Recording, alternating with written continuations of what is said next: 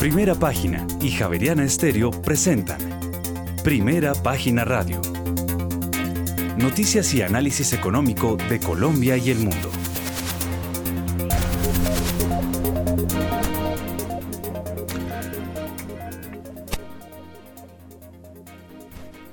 Muy bien, ya son las 6 de la mañana y 3 minutos. Muy buenos días y les damos la bienvenida a una nueva emisión de Primera Página Radio. En este jueves 24 de noviembre del año 2022 tendremos todas las noticias y el análisis económico de Bogotá, Colombia y el mundo hasta pasada las 8 de la mañana. Bajo la dirección de Héctor Hernández y Héctor Mario Rodríguez, en esta emisión presentamos Colombia estudia realizar un canje de deuda externa la próxima semana, así lo aseguró el ministro de Hacienda José Antonio Ocampo. Por otra parte, la Junta del Banco de la República estudiará este viernes eh, la volatilidad de la tasa de cambio, pero ver si para ver mejor si hay instrumentos que puedan servir para reducirla. Además, el presidente de Ecopetrol, Felipe Bayón, prevé que la deuda del Fondo de Estabilización de los Precios de los Combustibles con Ecopetrol llegue a 30 billones de pesos al cierre de este año y suba a 50 billones de pesos para finales de 2023. Por su parte, Ecopetrol inició pruebas para medir el potencial de generación de energía eólica en Huila y también en Casanare. Y en octubre de este año, el índice de confianza comercial de Fede Desarrollo cayó 6,5 puntos porcentuales frente a septiembre a 17%, su nivel más bajo desde agosto de 2020. Por su parte, la utilidad neta de Promigas aumentó un 14% en los primeros nueve meses de este año. El EBITDA presentó un incremento del 20%. Y, y en otras noticias, Mario Huertas manifestó no estar interesado en más obras de quinta generación. Por ahora, trabaja en la ALO Sur de Bogotá. Tendremos estas y otras noticias hoy en primera página radio 6 de la mañana y 4 minutos. Héctor Hernández, muy buenos días. Buenos días, eh, Juan Sebastián. Muy buenos días a todo el equipo de producción. Muy buenos días a todos nuestros oyentes. Eh, pues bueno, ¿qué les quiero decir?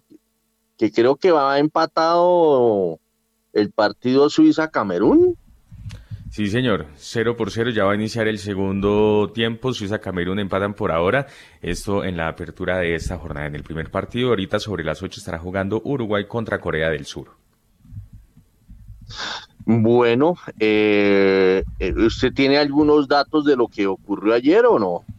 Sí, señor. Fíjese que ayer, recordemos, se llevó a cabo otra, la, la, segunda jornada, de hecho, en donde se llevaron a cabo los siguientes partidos. Marruecos-Croacia en un partido bastante flojo, empataron 0 por 0. La sorpresa de la jornada fue Japón, que le ganó 2 por 1 a Alemania, y recordemos que Alemania empezó ganando y remontó Japón y lo mismo le pasó a Argentina contra Arabia. Empezó ganando 1 por 0 y le remontó a Arabia 2 por 1. Por su parte, España eh, le dio tremenda vuelta a Costa Rica, 7 por 0 le ganó y en el cierre de la jornada Bélgica venció 1 por 0 a Canadá. Lo que se tiene previsto para hoy, 0 por 0, como ya lo decíamos, Suiza-Camerún. Eh, en el segundo partido sobre las 8 de la mañana, Uruguay juega contra Corea del Sur a las 11 de la mañana. Portugal estará jugando contra Ghana y cierra este, esta fecha del grupo G, Brasil contra Serbia a las 2 de la tarde. Bueno, ahí de lo que yo, bueno, eh, creo que hemos he podido ver eh, por lo menos medios partidos, eh, de los medios partidos que he podido ver, em, uno ve a em, los equipos más sólidos, Inglaterra, Francia y España. Eh, mm, Alemania, pues yo creo que Alemania se dejó sacar el partido del bolsillo porque yo creo que hizo muy malos cambios el técnico y Japón los agarró en el segundo tiempo y los atendió. Pero digamos, mm, tiene, tiene con qué, yo, yo diría que Alemania tiene con qué volver a, a tomar respiro, pero el problema es que se va a enfrentar a España el próximo domingo, si no estoy mal, y si llega a perder, queda por fuera del campeonato. Eh, y Argentina tampoco la tiene fácil. Bueno, la cosa está complicada para algunos grandes. Y hay equipitos, eh, equipos que sonaban mucho y por, por, en el arranque no los he visto sólidos. Por ejemplo, Holanda le ganó con, con mucho esfuerzo a, a Senegal. Eh, mejor dicho, yo diría que Senegal merecía creo que hay gol de Suiza, hay gol de Suiza, ¿no? 1-0. Ya le confirmo. Eh, sobre Camerún, sí. Al minuto 47, eh, Suiza se impone sobre Camerún. Bueno, eh, ¿y qué más hay ahí? El otro equipo flojito, como usted dice, Croacia, que también había mucha expectativa sobre ese equipo. Entonces, los, los de casi siempre, ¿no? España, Francia e Inglaterra los que más se, se ven sólidos en esta cosa, en esta cosa del fútbol, del Mundial de Fútbol. Pero nos vamos con noticias porque como siempre eh, estamos pensando en qué puede hacer eh, la Reserva Federal eh, en materia de tasas de interés. Vámonos con la noticia internacional del día. Sí, señor, a las seis de la mañana y ocho minutos, porque las actas de la reunión de principios de noviembre del Comité Federal de Mercado Abierto aumentaron la perspectiva de que la Reserva Federal alivia el ritmo de sus agresivas subidas de tipos de interés en el futuro. Los inversores ahora esperan en gran medida que la Fed suba 50 puntos básicos a un rango de entre 4,25 y 4,50% en la reunión de política monetaria de diciembre, después de cuatro aumentos consecutivos de 75 puntos básicos. El escenario que están comenzando a contar los mercados de divisas, de bonos y de acciones occidentales es el de una inflación que comenzará a rebajar en breve, mientras que las principales economías desarrolladas entran en una recesión menos profunda de lo esperado. El único pero a todo lo señalado fue la opinión de algunos miembros del comité recogida en las actas de que el nivel final de las eh, tasas oficiales puede ser más alto de lo que se pensó en un principio. Esta festividad mantiene a muchos agentes del mercado estadounidense fuera del mercado ya que aprovechan para irse de vacaciones, lo que reduce los volúmenes de contratación y facilita los movimientos extremos en algunos precios de los activos, por lo que no suele ser una buena semana para sacar conclusiones sobre el estado real de los mercados. Las lecturas adelantadas de noviembre de los índices de gestores de compra de los sectores de las manufacturas y de los servicios, los PMIs, confirmaron que las economías de la eurozona, del Reino Unido y de Estados Unidos ya están contrayéndose en el cuarto trimestre de 2022. Además, estas encuestas mostraron una, sensible caída de las presiones inflacionistas, presiones que se están reduciendo, por un lado, por los menores problemas en las cadenas de suministro, además, la mayor debilidad de la demanda final de productos y servicios y finalmente unos menores precios energéticos favorecidos estos por un clima más moderado de lo que es habitual en estas fechas. Finalmente, el sector de las criptomonedas sigue tratando de recuperar posiciones. El Bitcoin cotiza en los 16 mil dólares y el Ethereum ya rosa los 1.200 dólares. Muy bien, son las 6 de la mañana y 10 minutos. Mm, ¿Por qué no pegamos una ojeadita a los precios del petróleo? Sí, señor, a las 6 de la mañana y 11 minutos justamente porque el petróleo cae por la propuesta del límite de precios de Rusia que alivia las preocupaciones sobre la escasez de la oferta. El grupo de los siete está analizando un tope para el petróleo transportado por vía marítima ruso entre 65 y 70 dólares por barril según los informes de este miércoles, aunque se programaron más conversaciones para más tarde durante esta jornada, ya que esto aún no se ha acordado. El rango sería más alto de lo que esperan los mercados y se considera menos probable que provoque al presidente ruso Vladimir Putin a interrumpir el suministro global. En este momento, el petróleo de referencia Brent cae 0,95%, llega a 84 dólares con 60 centavos el barril, mientras que el WTI pierde 0,56% hasta ahora y se cotiza sobre los 77 dólares con 50 centavos el barril. Oiga, se me olvidaba ahorita que hablábamos de, del Mundial de Fútbol, se me olvidaba la jornada futbolera, esto es dedicado a, nuestros hinchas de millonarios, ¿no? La cosa como que se volteó, ¿no? Un poquito. Eh, tengo entendido que Millonarios perdió el liderato con Santa Fecito, eh, cayó con el Pereira, mientras que el Santa Fe de visita le ganó al Junior, ¿no? Sí, señor, 3 por 2 el Santa Fe le ganó a Junior y Millonarios empezó ganando y lo mismo, le remontaron 2 por 1 y terminó perdiendo de visitante contra el Pereira. Bueno, la cosa está, está como eh, eh, complicándose para la próxima jornada. Santa Fe tiene punto invisible, ¿no? ¿Sabe algo del otro grupo? Pues fíjese que por su parte el América de Cali perdió 1 por 0 contra el Deportivo Pasto, eso en la jornada de ayer y sobre el inicio de la semana el Independiente Medellín le ganó 2 por 1 a Águilas Doradas. Muy bien, son las eh, 6 de la mañana y 13 minutos. Vámonos eh, con las eh, bolsas del. Sí, señor, pero antes una recomendación porque Pay, el fondo de inversión inmobiliaria líder en el país, es una alternativa que le permite a cualquier colombiano participar de un portafolio de rentas de activos de altas especificaciones con arrendatarios de primer nivel. Conozca más sobre Pay en la página web www.pay.com.co 6 y 13. En primera página radio, las bolsas del mundo.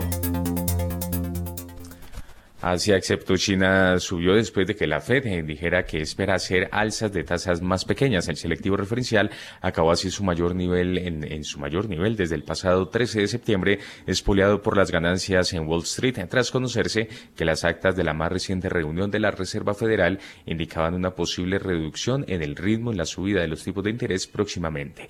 Otro factor positivo fue la inesperada victoria de Japón por 2 por 1 contra Alemania en el Mundial de Fútbol de Qatar, que animó a los inversores a ir eh, por acciones de empresas de comercio minorista, hoteleras o tecnológicas. El Nikkei de la bolsa de Tokio cerró hoy con un avance del 0,95% y terminó en su mayor nivel en los últimos dos meses y medio, animado por las perspectivas de desaceleración en las subidas de tipos de interés en Estados Unidos. El índice más amplio, el Topix, ganó 1,21%. Por su parte, el índice de referencia de la bolsa de Shanghái perdió 0,25%, mientras que el de Shenzhen retrocedió 0,15%. El índice Hang Seng de la bolsa de Hong Kong cerró con ganancias del 0,78%.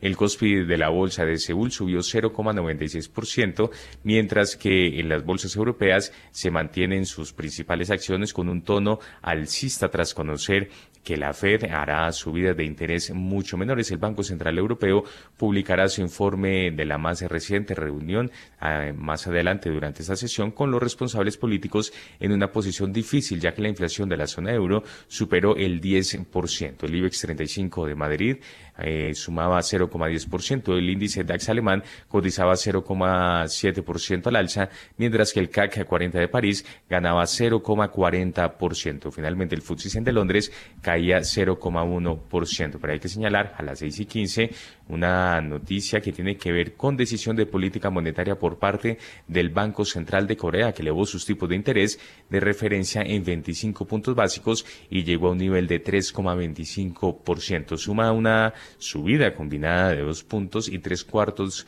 eh, eh, porcentuales en los últimos 16 meses, incluyendo dos subidas de medio punto en octubre y julio de este año, hasta superar el referencial por primera vez en la última década, la barrera del 3%. Reiteramos entonces, el Banco de Corea elevó sus tipos de interés 25 puntos básicos y llegó a un nivel de 3,25%. Bueno, son las 6 de la mañana y 16 minutos y con nosotros está Andrés Moreno Jaramillo. Andrés, muy buenos días. ¿Cómo están eh, viendo el comportamiento de las bolsas en el mundo eh, y la decisión de Corea? A ver, eh, Andrés, muy buenos días. Buenos días, Héctor. Buenos días a todo el equipo de Primera Página y a todos los oyentes. Feliz día acción de gracias a los que se conectan desde Estados Unidos y a los que en Colombia y en otros países del mundo celebran esta importante fecha. Hoy festivo en Estados Unidos tenemos movimientos muy bajos en, en algunos volúmenes y tendencias y es normal. Los gringos mueven volúmenes muy interesantes todos los días y cuando están cerrados, como hoy, pues eh, realmente las bolsas son, bastante quietas y mañana es mediodía es Black Friday, pero hay cierre temprano. Entonces, mm, estamos viendo un mercado tranquilo, ha estado todo muy pausado gracias a los las posibles menores subidas de tasas de interés. el mundo pareciera que ya llegó al pico de inflación. Ahora la pregunta es qué tan rápido va a bajar esa inflación. Algunos dicen que va a ser muy lento, otros piensan que por la subida de tasas se va a acelerar y que va a tocar más pronto que tarde volver a subir tasas. Eh, mi opinión personal es que no va a ser tan lento, eh, más bien va a ser más rápido. ya se empieza a notar en el consumo una baja a nivel mundial y obviamente pues en un escenario de mayores tasas pues todos los portafolios se han estado acomodando y, tomando decisiones de inversión. Corea del Sur sigue subiendo tasas, sexta subida, es normal en el escenario que todavía eh, hacen falta algunos ajustes de política monetaria hacia el alza para acomodarnos a lo que viene el año 2023. Mm, no van a ser noticias que sigan siendo muy frecuentes estas subidas de tasas. Seguramente este año van a ser las últimas casi. Ya para después del segundo trimestre del 2023 no van a haber subidas de tasas. Entonces hay que aprovechar en todo el mundo las buenas tasas de interés que hay, en algunos casos históricos. Y bueno, pues también al ritmo del Mundial de Fútbol, que en todo el mundo se está notando el contagio debido a que los países están ganando, países como Arabia, como Japón, hay una fiesta mundial y eso también relaja un poco esta actividad de fin de año. Oiga, a propósito de, eh, del Día de Acción de Gracias, hoy termina lo que se llamaría el ciclo fuerte de los mercados financieros, o terminó ayer más bien, porque hoy están de descanso. Eh, como dicen por ahí, el que ganó, ganó, y el que no, se fregó porque ya viene la recta final, esta recta final ya es bajada, ya es, eh, empieza el chip cambia a partir de mañana, eh, por lo menos en el mercado de los Estados Unidos, eh, y quienes querían hacerse a un buen bono, si lo lograron ayer, mm, perfecto, ya de aquí en adelante es, como dicen por ahí, cuidando, cuidando lo logrado eh, y, eso hace que los mercados empiecen a comportarse de otra manera. Como pueden ver, entre septiembre y ayer la cosa no fue fácil eh, y sobre todo, por ejemplo, Colombia, ah, para Colombia fue muy duro. Eh, octubre fue un mes bastante fuerte, sobre todo en materia de, de, comportamiento del dólar. Entonces, eh, bueno, vamos a ver si ese cambio de agresividad o esa levantada de acelerador en materia financiera en el mundo, sobre todo en Estados Unidos, pues nos va a favorecer o no. Eh, ¿Sí o no es así, Andrés Moreno Jaramillo? Sí, literalmente, prácticamente en el mundo de las inversiones y el trading, eh, a partir de hoy estamos en, otra etapa. No hay que ser tan fuertes para tradear o para hacer la meta del bono de fin de año en diciembre. Se hace prácticamente hasta noviembre. Adicionalmente, las personas salen de vacaciones, se relajan. Si bien este año es particular, porque tenemos ahorita a mediados de, de diciembre alzas de tasas de interés de la Fed, del Banco Central Europeo, y del Banco de Inglaterra en apenas 48 horas, entre el 14 y 16 de diciembre se dan todos esos movimientos, em, ya los mercados hacen unas apuestas y ya se acomoda. Viene normalmente, a fin de año tienden los mercados a subir un poco, los inversionistas que han estado cautos tienden a, a tratar de invertir, pasar el año invertidos por temas tributarios, por temas tácticos, aprovechando buenos precios sobre todo que hay en este año entonces es normal que a nivel mundial los volúmenes eh, bajen y obviamente pues en Colombia pasa exactamente lo mismo. Y sí se empieza a respirar un ambiente de mayor tranquilidad. Eh, en algunos casos puede, puede haber alta volatilidad porque esos bajos volúmenes hacen que algunos que quieran comprar y vender ciertas cantidades no encuentren la contraparte. Recordar, por ejemplo, el año pasado, el 30 de diciembre, el dólar en Colombia se movió más de 200 pesos récord histórico. ¿Por qué? Porque no había una profundidad interesante. Pero es cierto, ya los balances están hechos, las empresas también empiezan a pensar en el 2023 em, y bueno, queda una parte del año, digamos, eh, muy buena para todos y, en un año típico, con Mundial de Fútbol en pleno fin de año que, que en la historia había pasado. Entonces, pues quedan los análisis y queda, digamos, poder hacer todos los pronósticos de lo que va a pasar en el año 2023 en un escenario en que no hayan subida de tasas y todo esté más estable, es mucho más fácil hacer proyecciones. Este año era imposible precisamente por todos los temas de inflación y alzas de tasas. Muy bien, son las 6 de la mañana y 22 minutos. A las 6 y 22 nos vamos con las bolsas latinoamericanas. Las bolsas latinoamericanas en primera página radio. Y las acciones de Wall Street subieron este miércoles y anotaron el segundo día consecutivo de ganancias, mientras los inversionistas celebran unas eh, minutas de la Reserva Federal que indicaron un ritmo más lento de alzas de tasas de interés por delante. El promedio industrial Dow Jones subió 0,28%, el S&P 500 ganó 0,59%, mientras que el Nasdaq 100 subió 0,69%. El índice Merval de la Bolsa de Comercio de Buenos Aires cerró con una pequeña alza del 0,24%, el índice Bovespa de la Bolsa de Valores de Sao Paulo bajó 0,22%. El índice de precios y cotizaciones de la Bolsa Mexicana de Valores subió 0,45%. Además, el índice MSCI Colcap de la Bolsa de Valores de Colombia se recuperó 0,46%. El índice IPSA de la Bolsa de Santiago de Chile se devolvió 0,54% y finalmente el índice general de la Bolsa de Valores de Lima ganó 0,83%. Muy bien, son las 6 de la mañana y 24 minutos. El vecindario, Andrés Moreno. En la medida que el mundo también ha estado con acciones estables, el vecindario de Latinoamérica también se mantiene igual. Eh, Latinoamérica y Colombia teniendo algunas alzas, recordar que los países tienen precios bajos y atractivos en la mayoría de sus de, sus, de sus acciones y mercados accionarios, si bien no son mercados muy profundos ni con mucha liquidez, eh, no están en máximos.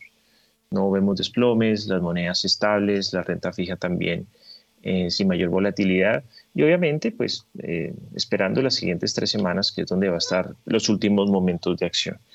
Em, hoy no va a haber nada que hacer al respecto. Con Estados Unidos cerrado, estos países tienen unos volúmenes muy malos y pues inclusive se prolongan hasta mañana. Eh, tenemos la mayoría de casos dólar next day, tenemos eh, renta fija también con bajos volúmenes.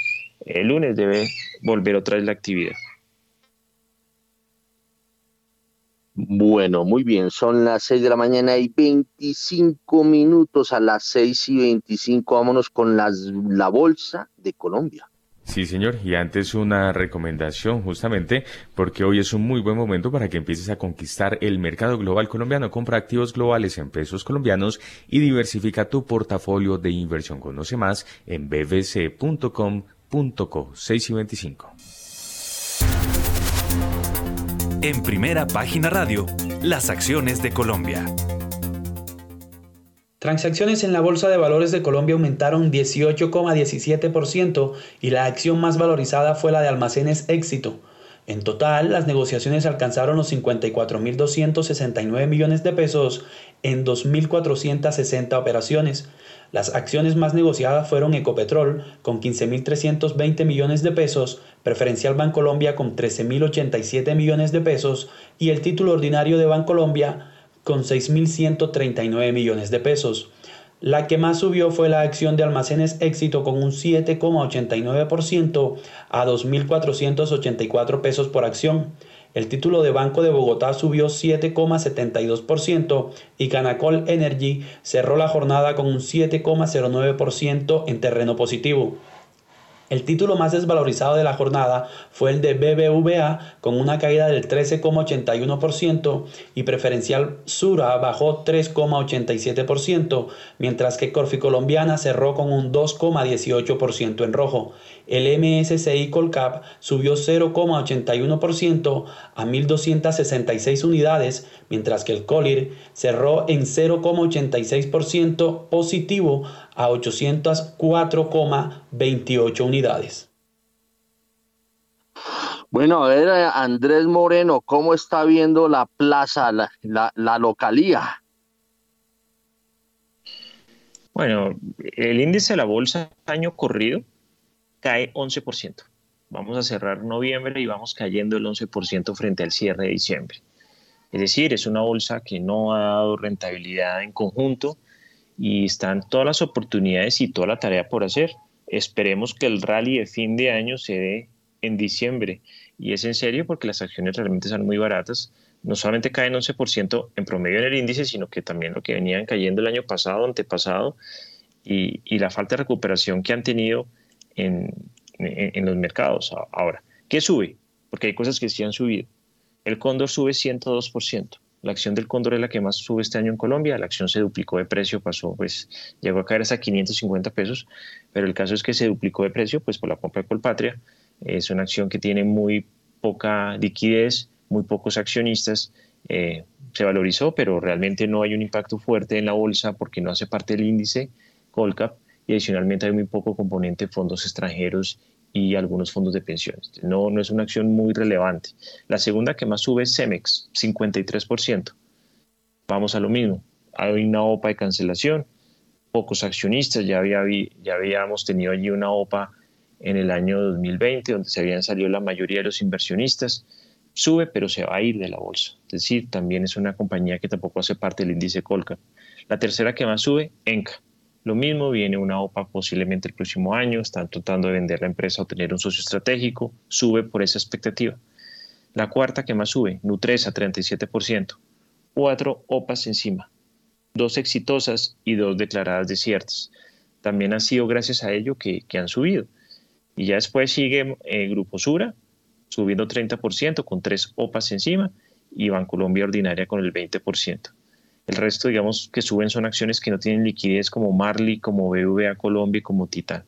Ese es el resumen de alzas en la bolsa en Colombia. Realmente el mercado no ha sido capaz de, de, darle el valor a las compañías, salvo cuando hay una operación especial, como en el Cóndor, como en Enca, como en Nutresa, como en Grupo Sura, entonces la mayoría de acciones están cayendo. Estamos viendo a mineros cayendo 50%, a Bogotá y Grupo Aval con el split que hubo caen 50%, eh, Corfi Colombiana cayendo el 40%, preferenciales de cementos Argos Ordinaria 39%, en fin, la mayoría de acciones preferenciales del GEA cayendo 32%.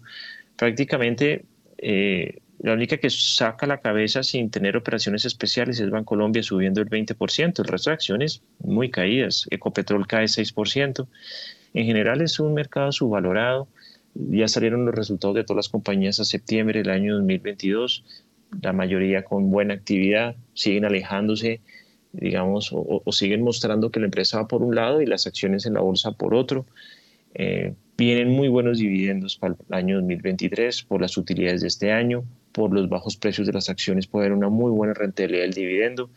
Y bueno, realmente ojalá eh, haya un concurso para que llegue inversión extranjera a Colombia, para que vean esas oportunidades que hay en el mercado, que haya confianza tributaria, que haya confianza política, que haya unas condiciones económicas importantes y estables para que venga inversión a este país. Eh, seguramente vendrá un ciclo de, de, de venida de capitales de países eh, grandes hacia países emergentes y tenemos que estar preparados para ello. Es importante los mensajes de tranquilidad a los inversionistas sobre el control de capitales, sobre la regla fiscal, sobre la inflación, sobre eh, las tasas del Banco de la República.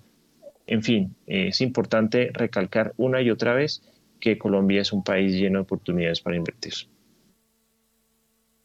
Bueno, muy bien, son las 6 de la mañana y 31 minutos. A las 6 y 31 tenemos un invitado especial, pero antes, eh, ese antes de escuchar a ese invitado, escuchemos la noticia por la cual tenemos ese invitado. A ver, Juan Sebastián. Es que fíjese que Fiduciaria Colombiana administrará el fondo Evergreen de soluciones de capital de trabajo, HMC Capital y Clim. Antes Omnilatam lanzan el fondo de capital privado HMC Clean Working Capital Solutions, el cual será administrado por Fiduciaria Colombiana Asset Management y distribuido por Casa de Bolsa Comisionista de Bolsa. El fondo proporcionará soluciones de capital de trabajo de corto plazo a las medianas y pequeñas empresas colombianas que actualmente son proveedores de las grandes empresas corporativas bueno, está con nosotros Juan Diego Durán. Él es el gerente del Fondo de Capital Privado. Lo que pasa es que eso tiene un nombre larguísimo, ¿no? Juan Diego, muy buenos días. Buenos días, un gusto saludarlos. un poco, un poco extenso el nombre, pero básicamente es la combinación de, de las marcas más representativas eh, digamos que, que estaremos en, en la administración y gestión de este nuevo fondo de capital privado. Sí, se llama Fondo de Capital Privado HMC Clean Working Capital Solutions, ¿no? ¿Está, está bien? Sí, correcto. Es, es básicamente como menciono, eh, HMC pues es un, un gestor global, eh, digamos, especializado en la gestión de activos alternativos, que es, digamos, la categoría dentro de la cual eh, catalogamos los activos subyacentes, que son básicamente eh, em, operaciones, digamos, de factoring, eh, descuento de contratos, digamos, brindar soluciones de capital de trabajo para las empresas colombianas. Eh, pues es básicamente Omnilatam, antes era su marca y es básicamente tras ver la plataforma fintech en, factoring y, y, soluciones de capital de trabajo más grande de Latinoamérica y más innovadora. Eh, y básicamente pues lo combinamos con la marca nuestra fiduciaria Corfi Colombiana, que somos pues uno de los pioneros en la administración de este tipo de vehículos, fondos de capital privado en Colombia. Bueno, varias preguntas. Eh, mm, esto pensando en los oyentes. ¿Qué es un fondo de capital privado? Bueno, básicamente, digamos que en Colombia la regulación eh, colombiana enmarca lo que son los fondos de inversión colectiva dentro de, dentro de la regulación en el decreto 2555, que es el que regula como el mercado de valores en Colombia. Estos fondos de inversión colectiva pueden ser básicamente fondos abiertos y cerrados. Un fondo abierto es básicamente donde yo pongo una plata hoy y mañana la puedo retirar y un fondo cerrado es un fondo donde yo pongo mi dinero y tengo unas condiciones claras por, por, el activo subyacente donde se invierte, donde al final de un periodo determinado pues solamente puedo retirar mi dinero. Esto buscando un poco, digamos que estar como en línea con la tesis de inversión del fondo, es decir, en un fondo de inversión colectiva cerrado, si yo invierto, si el fondo es a cinco años, yo invierto mi dinero hoy y solo hasta los cinco años voy a poder retirarlo. Los fondos de capital privado son un subtipo, digamos, de estos fondos de inversión colectiva. Es un fondo de inversión colectiva cerrado, pero se denominan fondos de capital privado básicamente porque los activos donde invierte, pues digamos en su gran mayoría, las dos terceras partes no están inscritos en el Registro Nacional de Valores y Emisores. Por eso son activos que consideramos alternativos, no tradicionales, ya que tienen unas metodologías, digamos, como de valoración diferentes. Allí encontramos fondos inmobiliarios, encontramos fondos de deuda, fondos de venture capital, que son estos fondos, digamos, que impulsan a las, a las empresas o ideas de negocio, eh, y en fin, digamos, todo lo que no está allí inscrito en este Registro Nacional de Valores Emisores en Colombia. Bueno, cuando dice que Fiduciaria Corficolombiana va a administrar ese fondo, ¿qué significa? Básicamente, dentro de la, categoría de los fondos de capital privado, eh, pues esto es un negocio que en el mundo eh, representa una gran porción de, del, capital que manejan eh, grandes digamos, managers globales. básicamente afuera de Colombia el, negocio de un fondo de capital privado, un fondo de deuda, se desarrolla entre un gestor profesional que es experto en, el manejo de las inversiones y los inversionistas a través de pues, un, documento que regula este fondo. En Colombia, la regulación, eh, digamos, traza una estructura tripartita donde básicamente existe un gestor profesional, una, un administrador y, por supuesto, los inversionistas. En Colombia solo pueden administrar fondos de capital privado las sociedades fiduciarias, las sociedades comisionistas de bolsa o las sociedades administradoras de inversión. Obviamente, la entidad vigilada que administra este, este tipo de vehículos, en este caso fiduciaria Corfi Colombiana, pues tiene toda la, representación legal, la, responsabilidad de ser vigilado por la Superintendencia Financiera, de cumplir pues con todos los parámetros eh, y, normas, eh, digamos, que, que lo regulan. Eh, y demás, y dentro de ellas pues está la escogencia de ese gestor profesional que sea experto en el manejo de esas inversiones subyacentes. Eh, básicamente lo que estamos trasladando aquí es una expertise de más de 15 años en la administración de este tipo de vehículos donde hemos venido fortaleciendo nuestro proceso de selección de gestores eh, y básicamente lo que nosotros conocemos como una debida diligencia es hacer como esa, ese, esa averiguación, esa confrontación de credenciales para poder darle la tranquilidad a los inversionistas de que quien gestiona el fondo pues es un experto diligente. Entonces, esta administración, pues digamos lo que, lo que es básicamente es darle la tranquilidad a los inversionistas que una entidad vigilada se encarga de recibir los recursos e invertirlos de acuerdo con las instrucciones que imparte este gestor profesional. Bueno, acá veo eh, dentro del material que tengo, dice, el fondo proporcionará soluciones de capital de trabajo de corto plazo a las medianas y pequeñas empresas colombianas que actualmente son proveedores de las grandes empresas corporativas. Entonces, lo primero es un ejemplo de eso y segundo, eh, ese fondo podría competir en materia, o sea, podría estar, sí, compitiendo con un banco en materia de crédito? Me voy a invertir en la respuesta, en el orden de la respuesta, y es básicamente más que competir con un banco, es brindar una solución complementaria. Tradicionalmente en Colombia los principales financiadores eh, pues son los bancos, ¿cierto? las entidades, digamos que, que a través de operaciones de crédito pues prestan estos servicios de financiación y soluciones, digamos, de, capital de trabajo, es decir, recursos para las compañías. El principal problema tal vez que tiene el mercado es que al ser un mercado, digamos, como tan pequeño y concentrado en una serie de entidades, eh, pues básicamente las operaciones son unas operaciones tradicionales eh, enmarcadas dentro de una, digamos, de un estándar, es decir, eh, una empresa que va y solicita un crédito normalmente tiene que ir a pagar su cuota que, digamos está compuesta por el capital más los intereses de manera mensual, eh, trimestral, em, pero que al final se, digamos que se, remite es a un plan de pagos periódico. Sin embargo, eh, pues los ciclos económicos, como estamos viendo, son cambiantes. Y esto, digamos, a través de diferentes factores como la inflación, la tasa de cambio, pues afectan, digamos, a las empresas. Y adicionalmente, pues las empresas tienen un ciclo de facturación eh, diferente a lo que es tradicionalmente, pues estos periodos, digamos, de, de amortización de los créditos, eh, por lo cual requieren de eh, instrumentos de financiación complementarios, como cuál.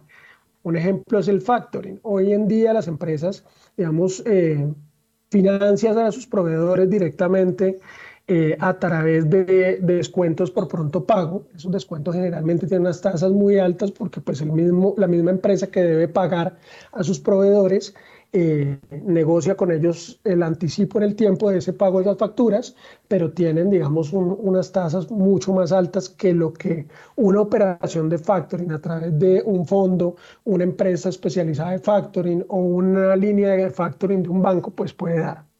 Eh, realmente, pues hay operaciones estructuradas. No es lo mismo que una empresa solicite un crédito eh, cuando su ciclo de, facturación es, semestral, es decir, por la producción que tiene, eh, pues tiene un ciclo de facturación semestral eh, y tenga que pagar los intereses y, el capital en, unas cuotas mensuales, haciendo que su caja se apriete a que pues haga, digamos, ese, ese match con, con el ciclo de facturación y tenga que pagar cada seis meses o pague solamente los intereses durante un periodo de tiempo y al final de ese periodo, pues digamos, haga su abono a capital. Entonces, un poco eh, este fondo lo que busca es entender esas necesidades de las compañías sobre todo las pymes. En Latinoamérica el 90% de las compañías son pyme eh, y básicamente siempre están eh, con problemas de, digamos, de caja porque su ciclo de, efectivo pues no es el mismo del de, sus obligaciones. Entonces básicamente es entender estas situaciones y poder diseñar productos a la medida de las necesidades de esas empresas. Le voy a poner un ejemplo, eh, obviamente que es un ejemplo, eh, y, cito la empresa para que la gente entienda, cito una empresa, no porque no es que sea, estemos hablando de esa empresa, pero eh, si, si digamos yo soy, hago arepas con queso, y las arepas con queso me las vende o se las proveo a, a, Carulla en ese caso yo me convierto en un en un en una pyme que puedo verme beneficiada de ese fondo y cómo sería la operación, digamos, sabiendo eso. Por supuesto, vamos a poner el, ejemplo donde, donde su empresa le vende arepas a Carulla y Carulla le dice, ok, le compro las arepas pero se las pago en 90 días. Usted necesita eh, pues dinero para producir las arepas y no puede esperar 90 días porque entonces estaría parado su ciclo de producción 90 días hasta que le pague. Lo que hace este fondo es recibir esa factura que Carulla le debe pagar en 90 días y hacerle un anticipo de ese flujo de, esa factura y pagárselo en una semana. usted va a tener dinero para seguir produciendo y poderle vender a Carulla y lo que hace el fondo es eh, notificarle a Carulla que esa factura fue vendida por parte de su empresa que produce arepas eh, y que en virtud de esa venta, pues a los 90 días me tiene que pagar a mí como fondo. No sé si el ejemplo fue claro. Sí, no, no. O sea, es decir que lo que, lo que se logra es tener liquidez mientras eh, hacen el pago de, de, las arepas que yo le vendía caro ya o no. Totalmente. Lo que hacemos es proveer eh, pues liquidez eh, a través de este descuento de facturas. Em, donde básicamente lo que anticipamos es ese, ese pago que tienen que hacer en 90 días y le entregamos el dinero eh, de manera anticipada, le damos liquidez a la compañía. Aquí me están preguntando, ¿a qué rango de tasa de interés piensan dar operaciones de liquidez en este momento y qué plazos? Normalmente son las operaciones, digamos, eh, a tasa de mercado. Hoy usted puede encontrar financiación a PYME eh, digamos, de, interés bancario, llamémoslo, mm, cercano, no sé, al IBR más 10, que eso en este momento podría estar en niveles de un 22, 23% efectivo anual. Eh, lo, que, lo que tradicionalmente se hace es que esas tasas eh, de, interés bancario se trasladan, digamos, con, unos puntos adicionales a la tasa de interés, no sé, 2% adicional, em, y se lleva de manera periódica dependiendo del plazo que tenga la factura. En su ejemplo, en el ejemplo que, poníamos ahora de Carulla, pues básicamente lo que uno diría es, ok, voy a, tengo, tengo un interés bancario, eh, digamos, para pyme de financiación cercano, o sea, al 22%. Eh, vamos a decir que la tasa eh, de, factoring eh, está en niveles del 24%. Y entonces lo que yo hago es que si le voy a dar liquidez, pues 90 días, yo divido esa tasa del 24% en 12 meses, que es el año, y le digo, que le cobraría el 2% digamos, mensual. Obviamente, pues esto depende de las condiciones de mercado, de, obviamente de, la, de, la, tasa de referencia del Banco de la República, todo, digamos, lo que, lo que comprende el mercado financiero, pero eh, obviamente también hay que tener en cuenta la calificación que tenga esa empresa eh, y, digamos, eh, cómo esté en el, en el sector financiero en términos de calificación, eh, digamos, de, de, estados financieros, eh, eh, pero básicamente es eso. Entonces, como, como vemos, pues es, es mucho menos de lo que uno paga, digamos, en el, en, el, en el gota gota, que está como muy de moda, es mucho menos de lo que uno como persona natural paga pues en su tarjeta de crédito y básicamente lo que busca es aliviar esos apretones de caja que tienen las compañías tradicionalmente en Colombia. Aquí alguien me escribe, a esas tasas las empresas sí les devuelven el capital? Sí, totalmente. Digamos que esto, pues, esto es parte, como mencionaba, el ciclo económico. Es eh, básicamente lo que se traslada en la inflación en costos de producción eh, pues el, productor lo traslada en el precio de venta de sus productos y por ende pues el comercializador, caso del ejemplo, pues Carulla no lo traslada a los consumidores en el, en el precio. Entonces básicamente pues lo que se busca es que ese margen se siga manteniendo y por supuesto digamos que al, al ser un título valor pues es totalmente exigible eh, digamos con, con, con todos los, los, documentos legales y todo lo que implica pues digamos tener... Eh, este título comprado para el fondo. Bueno, ahora se la volteo para terminar. Yo soy inversionista y, y, quiero entrar a participar de ese fondo? Eh, primero, ¿cómo, ¿cómo se entra a participar? Y segundo, ¿qué ventajas tengo yo como inversionista? Básicamente yo, yo les mencionaba que nosotros venimos administrando fondos de capital privado desde hace más de tal vez 15 años em, en Colombia siendo pioneros, pero tradicionalmente los fondos de capital privado han sido vehículos que por la misma regulación estaban enfocados a un tipo de inversionistas con unos, eh, digamos, un patrimonio alto em, y básicamente eh, lo que uno diría con conocimiento del mercado. Sin embargo, a partir de los cambios regulatorios también eh, se ha querido democratizar este tipo de inversiones y esto es lo que buscamos. Hoy en día un inversionista a este fondo, pues digamos a través de nuestro, nuestra comisionista de bolsa, que es Casa de Bolsa, que es la comisionista del Grupo Aval, eh, a través, digamos, de la red de bancos eh, y a través, digamos, de, de, Casa de Bolsa directamente, pues puede invertir directamente en el fondo. Eh, es para un inversionista, digamos, que busque una inversión que llamamos estructural de capital, y busque tener unas rentabilidades por encima a lo que puede ser el promedio del mercado.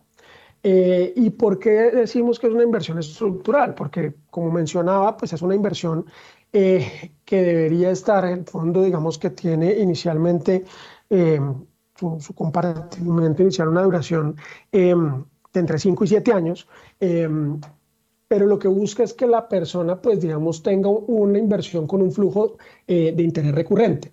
Entonces, eh, para poder acceder al fondo, pues básicamente a través de, de las oficinas de los bancos de, de, Grupo Aval o de Casa de Bolsa, pues van a poder tener información directamente en la página de Fiduciaria Corfi Colombiana, van a poderlo hacer y básicamente, pues digamos que es una inversión que busca competir con, con estas inversiones tradicionales como pueden ser CDT o cuentas que tradicionalmente para que se tenga una tasa de, digamos, eh, competitiva en términos de retorno, eh, pues tiene que ser con montos muy altos. Digamos que hoy en día, eh, pues la situación del mercado está, está un poco, eh, digamos, como, como atípica y es que hoy en día encontramos CDTs con tasas bien interesantes, pero pues esto no, no dura en el tiempo y, y, digamos lo que buscamos aquí es brindar esa solución. Adicionalmente, em, pues básicamente lo que, lo que uno tiene con este tipo de inversiones es que buscamos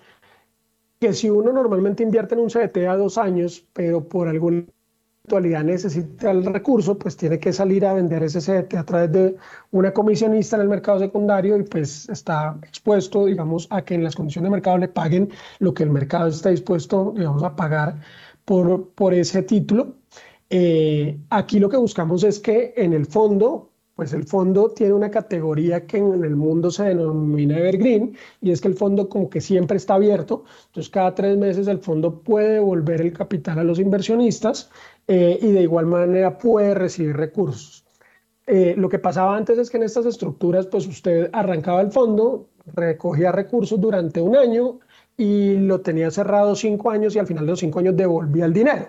muchos inversionistas decían, oiga, no, esto es muy largo porque porque no sé en cinco años qué vaya a pasar, no sé si necesito el dinero y demás. Entonces, bajo este formato de Evergreen, lo que estamos dándole es como esa posibilidad a los inversionistas que accedan a unas rentabilidades mucho más altas que lo que tradicionalmente encuentran en el mercado, una atomización, digamos, de los riesgos al tener, digamos, las inversiones del fondo en varios activos, con varios, eh, el riesgo, digamos, atomizado en varios pagadores eh, y poder tener la posibilidad de recibir los recursos. Al final, digamos que el fondo pues tiene una, una comisión de gestión y administración eh, y el resto pues todo el recurso es de los inversionistas.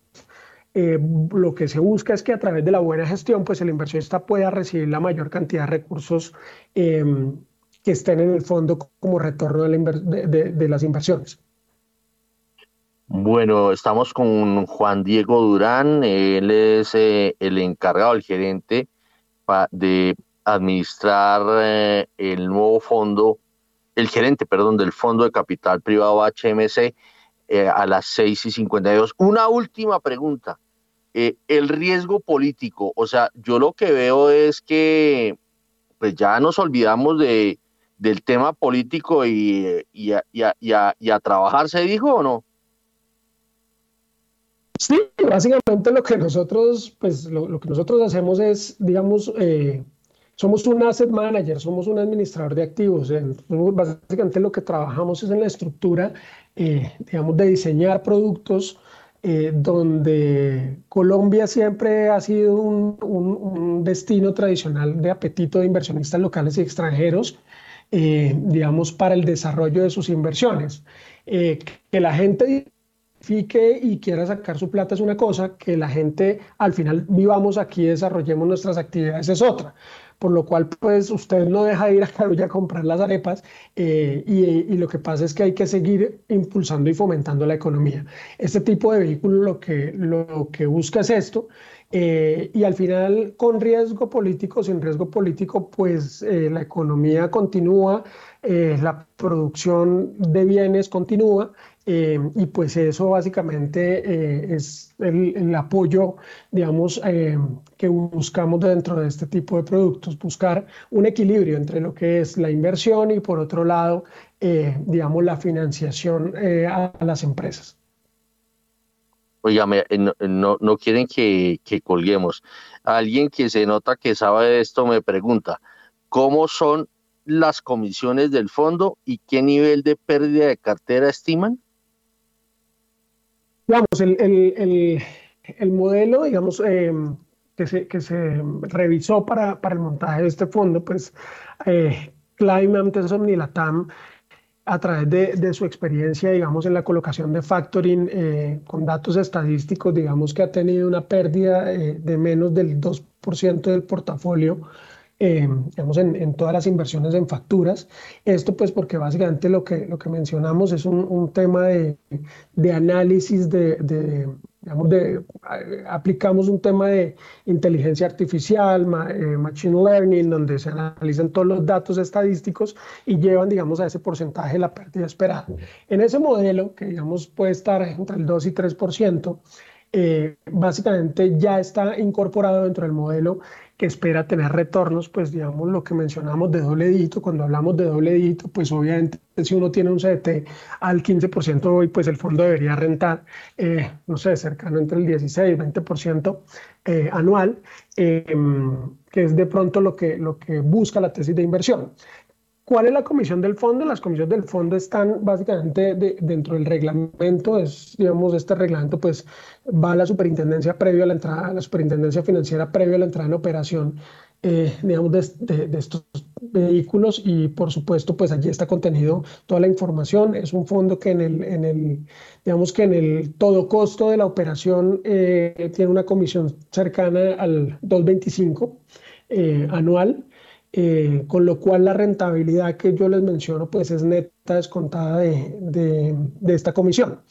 Pues básicamente, eh, como mencionaba eh, en, el, en, el, ejemplo, si uno coloca pues hoy operaciones al, al, 24% y le descuenta el 2.25, eh, pues estaría teniendo una, rentabilidad final, si se queda los 5 o 7 años, eh, cercana al, no sé, 20% anual. Entonces, pues eso obviamente, como mencioné, depende del momento que, eh, económico que vive el país y las tasas, digamos, que, que tengamos en cada uno de los, de los momentos donde se hagan las inversiones, pero, pero lo que busca el fondo es básicamente tener esa rentabilidad por encima de los promedios de mercado una vez descontado este 225. Muy bien, muchas gracias eh, Juan Diego Durán por esos comentarios y por explicarnos estos temas. A veces son como complicados, pero bueno, eh, lo importante es que se observa que eh, se, está, se está moviendo el tema financiero y que pues se, abren alternativas no solamente para los inversionistas, sino para aquellas, aquellos pequeños empresarios y medianos empresarios que eh, hacen patria haciendo negocios. Son las 6 y 57, vámonos, Juan Sebastián, con eh, los datos que van a emocionar hoy a los mercados. En primera página radio, las claves de la jornada. Arrancamos en Europa porque allí el Banco Central publicará el informe de su reunión de noviembre más adelante durante esta sesión con los responsables políticos en una posición difícil ya que la inflación de la zona euro superó el 10% mientras que las lecturas preliminares del PMI de noviembre sugirieron que la región había entrado en recesión. El índice alemán IFO Business eh, Climate para noviembre también se publicará más adelante y los inversores esperan ver el grado de confianza de la economía más importante de la zona euro. También habrá una serie de oradores en del Banco Central Europeo y se destacan a la vez la encuesta de negocios en Francia y el índice CBI de tendencias industriales en el Reino Unido. En México, el INEGI publicará la inflación al consumidor durante la primera quincena de noviembre. El instituto también tiene programada su encuesta a empresas constructoras con información a septiembre. Y finalmente, el Banco Central publicará las minutas de su decisión de política monetaria del pasado 10 de noviembre. Muy bien, son las 6 de la mañana y 58 minutos. A las 6 y 58, mmm, vámonos para Brasil, donde está Guillermo Valencia. A ver, eh, Guillermo Valencia, eh, que, que usted ya sale a vacaciones, me dicen, porque ya hoy es Día de Acción de Gracias y que en ese sentido usted ya mm, va a dejar de producir y se va a dedicar a descansar. ¿Eso es así? Ojalá, Héctor, pero no, hay mucho trabajo. Y yo creo que en esos momentos, cuando aparentemente el mercado descansa, es donde uno debe construir las ideas de inversión del 2023. Entonces, hay varios documentos que vamos a estar entregando en diciembre.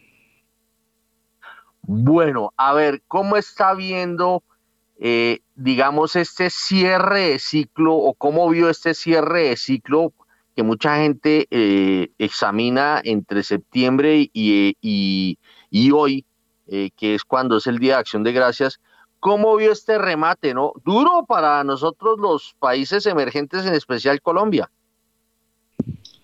Héctor, yo creo que todo el año fue extremadamente duro. O sea, eh, yo, recuerdo muy bien cuando el año empezaba con las narrativas de que eh, era el fin del dólar y que por culpa de la expansión monetaria eh, el dólar se iba a debilitar, iba a dejar de ser eh, la moneda de reserva y pasó todo lo contrario. Era también eh, una inflación que se subestimaba y resultó siendo más permanente de lo que se pensaba y una Reserva Federal que a final del ciclo ahorita piensa que la inflación nunca se va a ir. una ambigüedad en torno de una guerra que se pensaba que iba a terminar rápidamente y que Rusia tenía una ventaja competitiva gigante sobre Ucrania y se le complicó el tema y ahorita la mayor preocupación es de que Putin esté bajo tanta presión que se vea tentado a usar la opción nuclear. Eh, un año donde lo que uno consideraba seguro dejó de serlo y la inversión en tesoros de Estados Unidos o en los guilds de Inglaterra eh, se volvió supremamente riesgosa con caídas del 40%. Y si el activo libre de riesgo cae el 40%, pues que hablar de las acciones que hablar de los activos alternativos, que sumado al fraude que pasó con FTX en el mundo cripto, pues aceleró, aceleró eh, el proceso de desconfianza en el mercado. Una recesión que se anunció y hasta ahorita no ha llegado, pero parece que con los despidos de compañías como Facebook uh, y grandes gigantes de tecnología, pues ese, ese desempleo va a aumentar la probabilidad de recesión. Un petróleo que era la esperanza de Latinoamérica, y una subida en los commodities que era la esperanza, pero empieza a, a desvanecerse un poco cuando vuelve a acercarse a los niveles de 70 dólares el barril. Entonces, definitivamente, un gran reset. Yo creo que uno podría eh, resumir el 2022 como el año de la gran purga. Una purga donde los modelos de negocio que eran basados en marketing, que eran basados en deuda, van a dejar de existir y los modelos de negocio que tienen realmente un proyecto de productividad serio y están pensados hacia largo plazo y tienen un management serio de ese largo plazo, pues se van a quedar con un mercado muy interesante. Entonces, un, un 2022 muy retador, don Héctor. Muy bien. Eh, muchas gracias, Guillermo. Son las 7 de la mañana y dos minutos. A las 7 y 2 nos vamos dos minutos después al corte de comerciales y regresamos ahorita.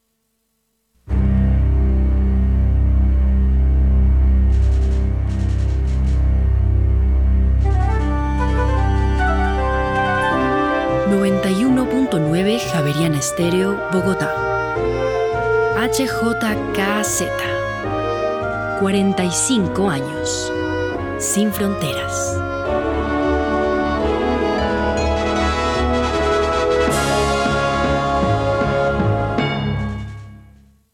Yo elegí tener más hospitales y centros de salud. Gracias al pago de tus impuestos, estamos cumpliendo nuestro plan de gobierno. Entregamos la nueva torre del Hospital de Mason. Seis hospitales más están en construcción, cuatro nuevos centros de salud terminados y 16 más en diseño y construcción. Trabajo que da resultados. Alcaldía Mayor de Bogotá.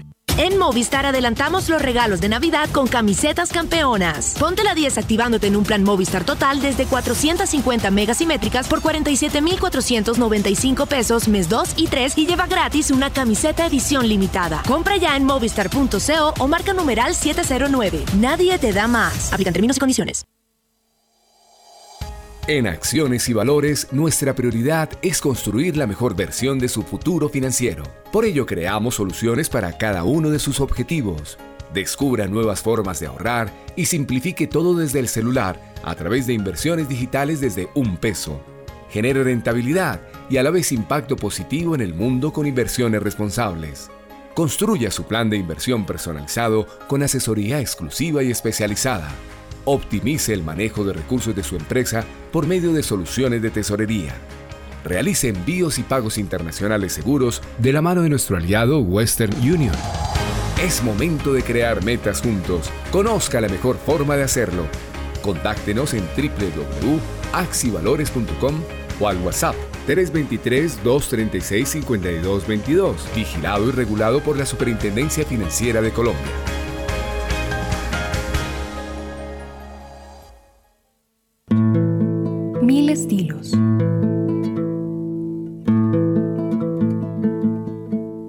Sonidos.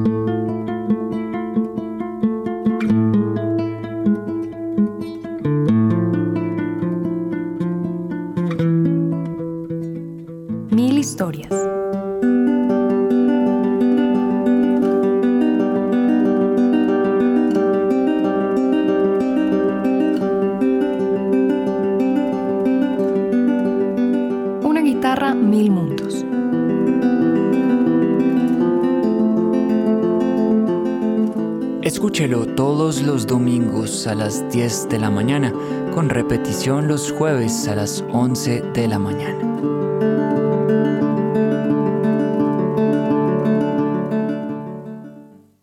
Yo elegí poder salir de la pobreza. Gracias al pago de tus impuestos, estamos cumpliendo nuestro plan de gobierno Cerca de 1.200.000 hogares han recibido transferencias monetarias durante la actual alcaldía. Hemos sacado a más de 349.000 personas de la pobreza.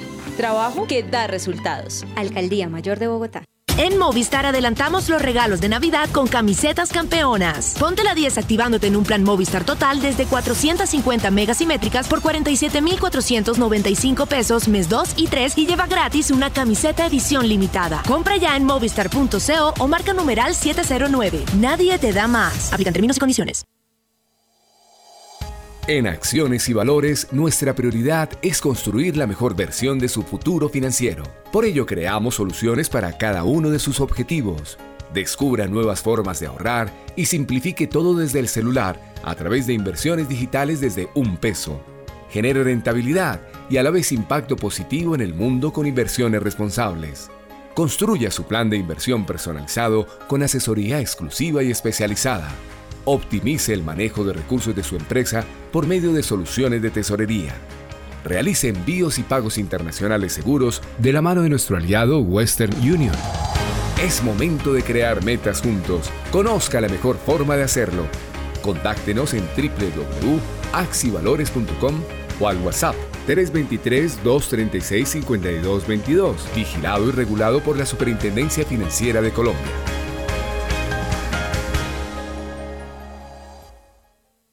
Yo elegí poder recibir un subsidio para comprar mi casa propia. Gracias al pago de tus impuestos, estamos cumpliendo nuestro plan de gobierno. Con nuestros subsidios, más de 7.800 personas han comprado su casa, más de 48.000 han pagado su arriendo y más de 2.800 han mejorado su vivienda. Trabajo que da resultados. Alcaldía Mayor de Bogotá. Javeriana Estéreo, sin fronteras.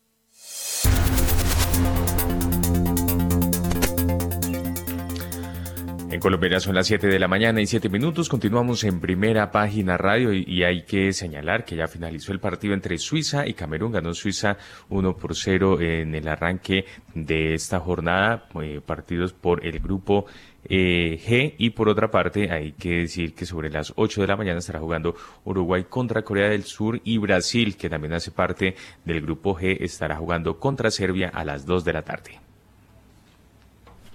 Muy bien, son las 7 de la mañana y 8 minutos. Mm, ahí eh, con, un ojo puesto en, toda la información que divulgamos en primera página y el otro viendo el partido, mm, eh, Suiza no me convenció nada. Y Camerún, flojo, flojo, flojo.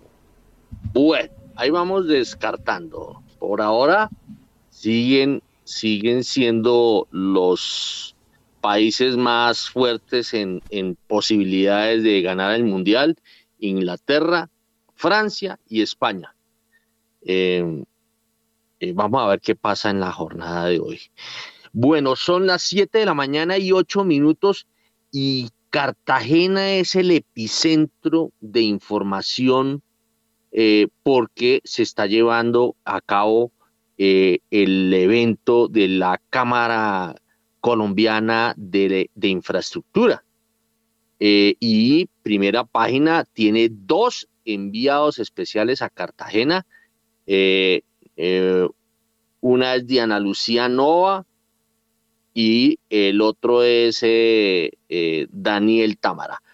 Primero las damas. Arranquemos con Diana Lucía Nova. Cuéntenos qué pasó en la jornada de de, en la primera jornada de la CCI, Cámara Colombiana de Infraestructura. Buenos días, Diana Lucía. Buenos días, Héctor Leonardo, ¿cómo está usted y a todos los de la mesa? Pues les cuento que hubo una jornada con muchas noticias, mucha nueva información, entre ella el presidente de la Cámara Colombiana de la Infraestructura, Juan Martín Caicedo, anunció que la Procuraduría General de la Nación ha sido un organismo ineficaz a la hora de propugnar por el buen cumplimiento de los pliegos tipo. Esto fue lo que dijo al respecto. Que tenemos el proyecto más importante que es la LOM en el sector del sur de Bogotá, que va a ser una circunvalar. Estamos estructurándola, optimizando los diseños, buscando la financiación. Nosotros en eso somos, un poco, eh, reteníamos proyecciones futuras. Queremos ir avanzando en lo que tenemos y dejar la oportunidad para que otras empresas se vinculen a proyectos similares. Perdón, ahí creo que nos confundimos de audio eh, con el equipo de producción. Eh, ahí estaba hablando quién, ¿Eh, Mario Huertas. Mario Huertas, sí, le cuento que Hablamos con Mario Huertas y nos manifestó que no está interesado en más obras 5G, que por ahora está trabajando en la Los Sur de Bogotá, que es un proyecto que contempla la construcción de una vía de doble calzada de 9.5 kilómetros, una segunda calzada de 9.5 kilómetros y 4.5 kilómetros de mejoramiento de un tramo. Además, él tiene gran parte de Transmilenio de la 68. Muy bien, muy bien. Son las 7 de la mañana y 11 minutos, pero, eh, pero también dijo algo más Mario Huertas, eh, Diana. Eh, sí, le cuento que también manifestó que la devaluación del peso y el alza de tasas impactarán los cierres financieros de las vías de quinta generación. Dice que es está muy preocupado por la financiación para los proyectos, se encarecieron los créditos, las tasas, las tasas y están a la expectativa de que los compromisos de los proyectos de 4G se cumplan como se estructuraron para así poder hacer los desembolsos eh, de la 5G. Y en ese sentido le hace un pedido al gobierno nacional de que existan líneas de fomento o líneas de crédito especiales para el sector de la construcción. Bueno, muy bien. Eh, tenemos eh, eh, audio de Mario Huertas. De este pedazo no, porque la verdad había mucho ruido y quedó como en malas condiciones. Bueno, entonces vamos con lo que le demos a, a nuestros oyentes las declaraciones del el presidente de la Cámara Colombiana de la Construcción, Juan Martín Caicedo Ferrer. No quiero pasar esta página de la contratación pública sin antes alzar mi voz en tono de reclamo ante la Procuraduría General de la Nación. Ha sido en efecto un organismo ineficaz, por no decir indolente, a la hora de propugnar por el buen cumplimiento de los pliegos que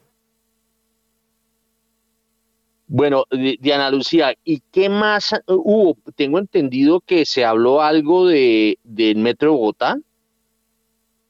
Sí, le cuento que el Consejo Nacional de Política Económica y Social emitió concepto favorable a la Nación para otorgar la garantía soberana a la empresa Metro de Bogotá para que pueda contratar operaciones de crédito público interno o externo para financiar la ejecución de la línea 2 del metro.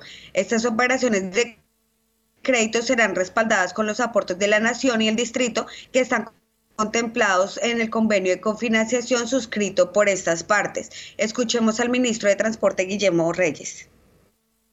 Muchas chivas, nosotros lo que queremos hoy informar es que el día de ayer, a instancias del ministro de Transporte, el Consejo Nacional de Política Económica y Social dio el aval que ha solicitado la alcaldesa de Bogotá para obtener financiación, la garantía para obtener financiación para eh, la segunda línea del metro en una suma de 7.84 millones de pesos. Con eso ya tiene el paso siguiente que viene en este proceso que esperamos que se concluya más tarde el 16 de diciembre para que sea una realidad el tema de la línea 2. Estas eran algunas... Bueno, muy bien, son las 7 de la mañana y 14 minutos. A ver, ¿y qué se espera para hoy, eh, Diana Lucía? ¿Qué hay de raro? Ya, eh, ¿Cuántos van a ser tres días de trabajo? Porque si arrancaron ayer, ¿esto va hasta mañana? Sí, señora, así es. Pues le cuento que hoy es el día macro, creo que es uno de los días más importantes, pero inicia eh, ahorita a las 8 de la mañana con la intervención de los constructores y el gerente del Metro de Bogotá hablando sobre la línea 1 y que ha generado un poco de, controversia, que también conocimos que definitivamente la, la, línea 1 va elevada, no van a haber cambios, no es posible hacer cambios. Eh, también en, horas de la tarde empieza el panel con José Antonio Campo, ministro de Hacienda. Eh, también asistirá Leonardo Villar, gerente general del Banco de la República, Juan Pablo Córdoba, presidente de la Bolsa de Valores, y Luis Fernando Mejía, director de Desarrollo. También asistirá Juan Manuel Santos y algunos alcaldes de las ciudades más importantes del país. Muy bien, muchas gracias a Diana Lucía, que creo que se está comprometida con el equipo de producción y conmigo a traernos muchos regalos de Cartagena. Siete de la mañana y quince minutos. Nos vamos ahora con Daniel Tamara, que también va a traer camionado de regalos eh, provenientes de Cartagena. A ver, Daniel Tamara, muy buenos días. Hola Héctor, muy buenos días, sí, acá también estamos desde Cartagena, en el Congreso pues, de la Cámara Colombiana de Infraestructura, que pues es el fuerte de, de Diana, que es la que cubre infraestructura, pero como también lo ha dicho Diana, pues también hay una agenda muy macro que pues vamos a estar encargados también de cubrirla y pues de mandar todas las noticias que salgan que seguramente serán bastantes en este momento agitado de la economía del país. Eh, muy bien, óigame, ¿qué, en materia de macro, eh, qué se supo que hay, que hay ahí eh, la posibilidad de un canje de deuda? Pues entonces, imagínense que ayer el ministro Hacienda José Antonio Campo, unas declaraciones dadas luego de la aprobación del presupuesto bienal de regalías que ya pasó a sanción presidencial, pues aseguró que el gobierno está estudiando la posibilidad de canjear deuda externa la próxima semana. Esto fue lo que dijo. No, no, ese tema todavía no está sobre la mesa. Estamos viendo, eh, eh, una, digamos, una especie de canje de deuda que esperamos que, que, se pueda hacer la semana entrante, pero todo eso estamos analizando con los bancos privados que, que eh, apoyan este proceso. pero todavía Bono Global no está sobre la mesa. Bueno, y además tenemos información que puede tener, que puede eh, o que más bien despierta expectativa con relación a la tasa de cambio, posibilidad de que el tema sea abordado por la Junta? Pues exacto, sí, eh, recordemos que mañana en Junta del Banco de la República no se toma decisión de tasa, es decir, la tasa va a quedar en 11% como está hoy en día, pero el ministro de Hacienda anticipó que sí se va a estudiar el tema de la volatilidad de la tasa de cambio y pues si se puede pronto implementar alguna medida. Escuchemos lo que dijo.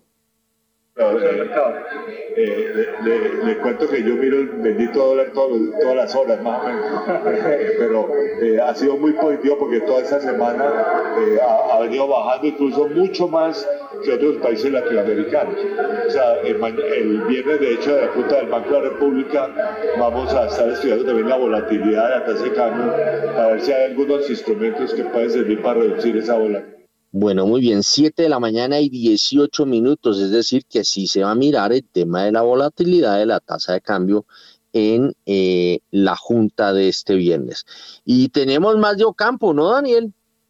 Sí, así es, Héctor. Pues digamos dos eh, noticias en una. Uno es que el tema de la adición presupuestal que se va a presentar el próximo año con los recursos estimados de la reforma tributaria que según el gobierno estaría recaudando 19.7 billones de pesos en 2023. Esta edición podría ser más alta, o sea, mayor a esos 19.7 billones de pesos, porque según Ocampo, el mejor comportado de este año permitiría que esa edición presupuestal sea superior a los 19.7 billones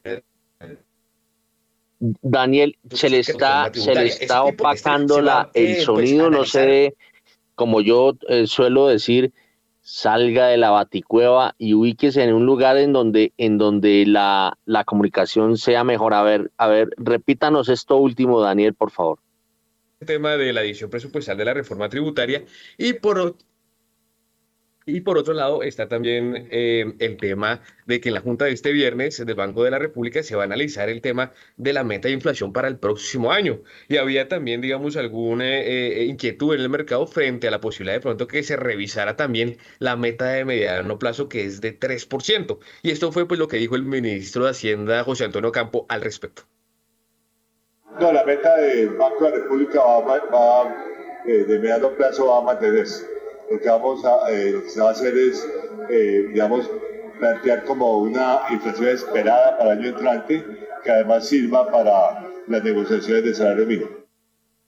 Bueno, muy bien. Ahora pasamos del tema eh, macroeconómico al tema petrolero, Daniel. Así es, Héctor. Pues Ayer estuvo hablando el presidente de Ecopetrol, Felipe Bayón, sobre el tema de las reservas y la situación del gas en Colombia. Y pues aseguró que Colombia tiene suficiente gas y que no ve la necesidad de tener gas venezolano en el país. Esto fue lo que dijo el presidente de Ecopetrol. Pues yo les diría primero que en Colombia hay suficiente gas. Hoy de hecho hay más oferta que demanda. No se está consumiendo en Colombia todo el gas que se, se produce o que tenemos el potencial de producir. Y segundo, como les comentaba en el día de hoy, con los descubrimientos pues tenemos un horizonte muy, muy promisorio desde el punto de vista de gas. Hoy no veo la necesidad de tener el, gas venezolano, eventualmente pensar en algún respaldo. De hecho, yo lo decía hace algunos días, Ecopetrol y PDVSA tienen un contrato desde el año 2007. Acabamos de eh, extender un periodo, digamos, de suspensión del contrato porque las condiciones técnicas para eventualmente traer gas de Venezuela no están dadas. Bueno, ese es otro punto muy clave que está precisando el presidente de Ecopetrol, Felipe Bayón. Bueno, y ustedes de allá se enteró del comportamiento del índice de confianza de Fedesarrollo. Eh, ahí revelaron, o usted reveló eh, eh, el comportamiento no solamente del índice de confianza comercial, sino del índice de confianza industrial. A ver, Daniel. Así es, eh, Héctor, pues le cuento que los resultados no fueron tan positivos y están sugiriendo pues una desaceleración de la actividad económica en octubre. Recordemos pues que ya están los datos con corte al tercer trimestre que muestran un crecimiento acumulado en el año de más de 9%, pero le cuento que pues en el caso de la confianza de los comerciantes que mide Fede Desarrollo, pues se llegó a un mínimo incluso desde los eh, meses eh, de la pandemia del COVID-19. Cayó en concreto cayó 6,5 puntos porcentuales en octubre de este año frente a septiembre y se ubicó en 17%, su nivel más bajo desde agosto de 2020. En cambio, o, más bien en esa misma línea, el índice de confianza de los industriales, que mide también fue desarrollo, cayó 7,4 puntos porcentuales frente a septiembre y se ubicó en menos 0,4%, regresando otra vez a terreno negativo de, no lo hacía de, eh, eh, o sea, no registraba un, un resultado negativo desde mayo de 2021. Entonces, pues acá lo que se está usando pues, es que la confianza de tanto de los comerciantes como de los industriales pues viene un poco en picada en esta fase final del año. Muy bien, son las 7 de la mañana y 23 minutos. Bueno, ¿qué, qué, qué hay que esperar para hoy de, de allá, de la, del evento en Cartagena de la Cámara Colombiana de Infraestructura? Pues Héctor, hoy como ya lo decía Diana, se va, va a hacer su intervención el ministro de Hacienda José Antonio Campo.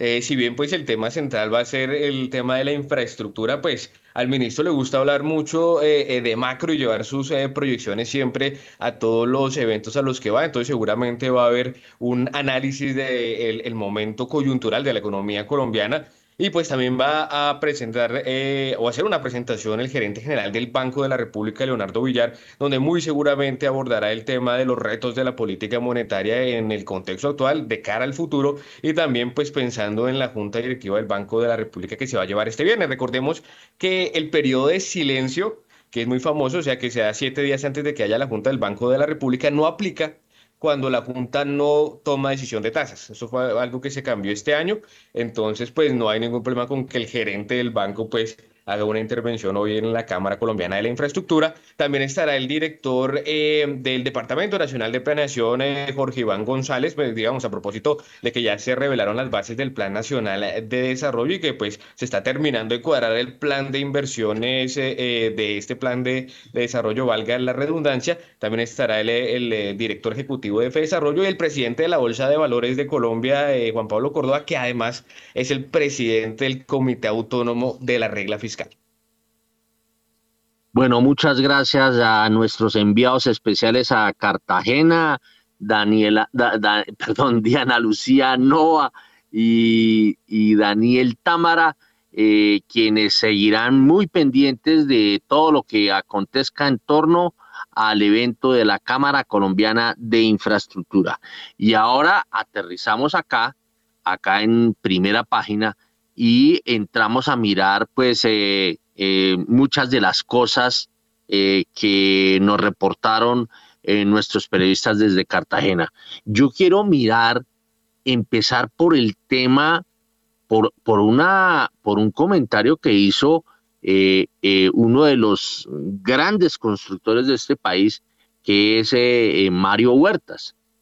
Mario Huertas habló de que mm, la devaluación del peso y las, la subida de las tasas, pues obviamente van a impactar los cierres financieros de las vías 5G. A ver, arrancamos con Germán Cristancho, quien es de Da Vivienda Corredores, para que empecemos a mirar de lo micro a lo macro todo lo que se comentó eh, en Cartagena. Empecemos por esto, esta preocupación que plantea el constructor Mario Huertas.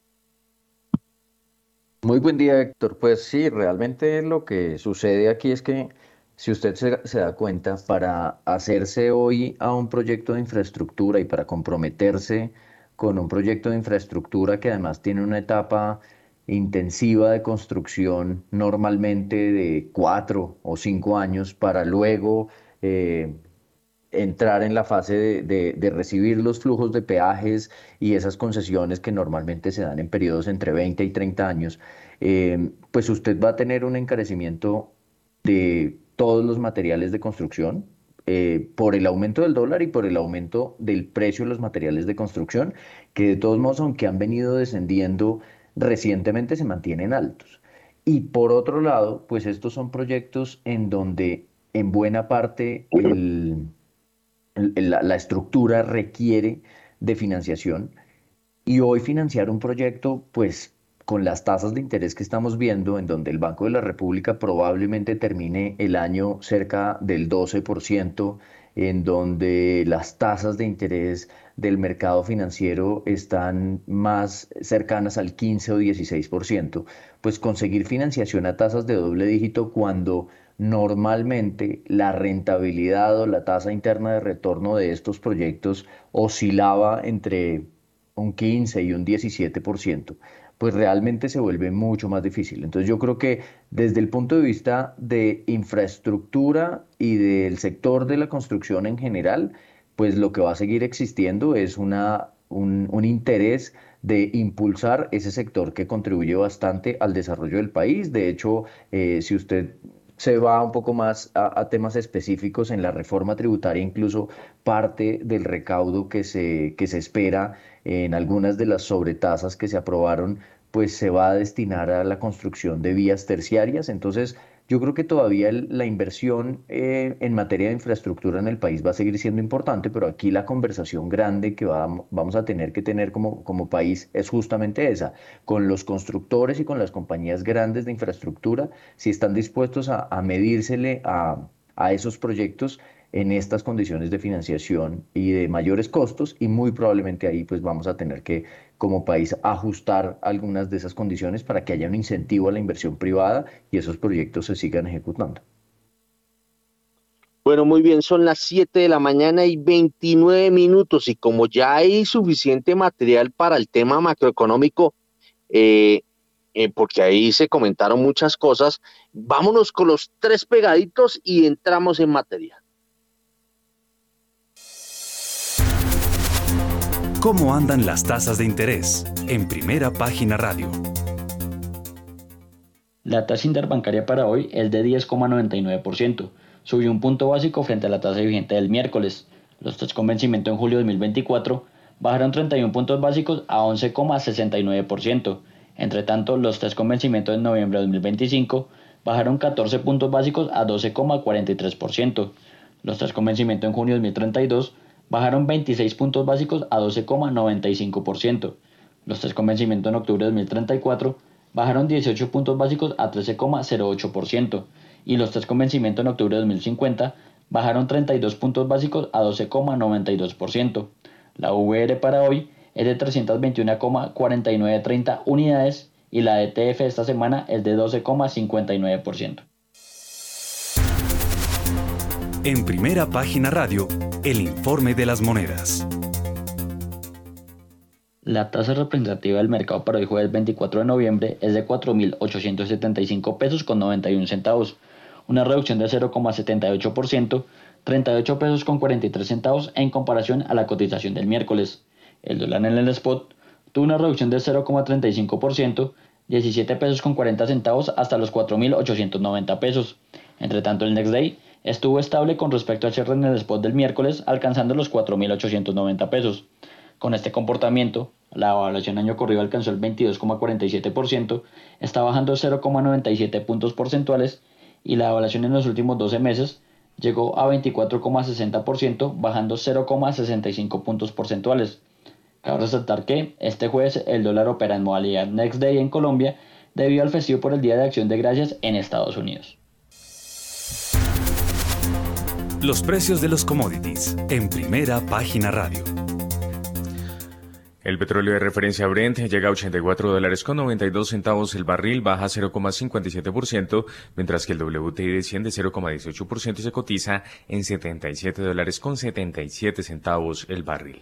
La onza de oro sube 0,74%, llega a 1.758 dólares, mientras que la plata se recupera 1,39% y se cotiza en 21 dólares con 66 centavos. Por su parte, la libra de azúcar pierde 0,86%, llega a 19 9 centavos de dólar, mientras que el café se cotiza en un dólar con 63 centavos la libra, pierde 1,03%. El carbón desciende 1,48% hasta los 200 dólares la tonelada, mientras que el níquel a esta hora desciende 1,61% y se cotiza en 24.424 dólares la tonelada. En Colombia, el precio interno por carga de 125 kilos de café pergamino tipo federación llegó a 1.950.000 pesos.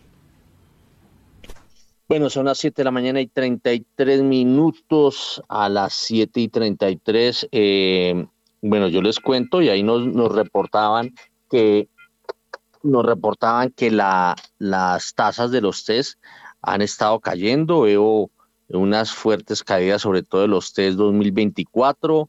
Eh, los 2032 también caen.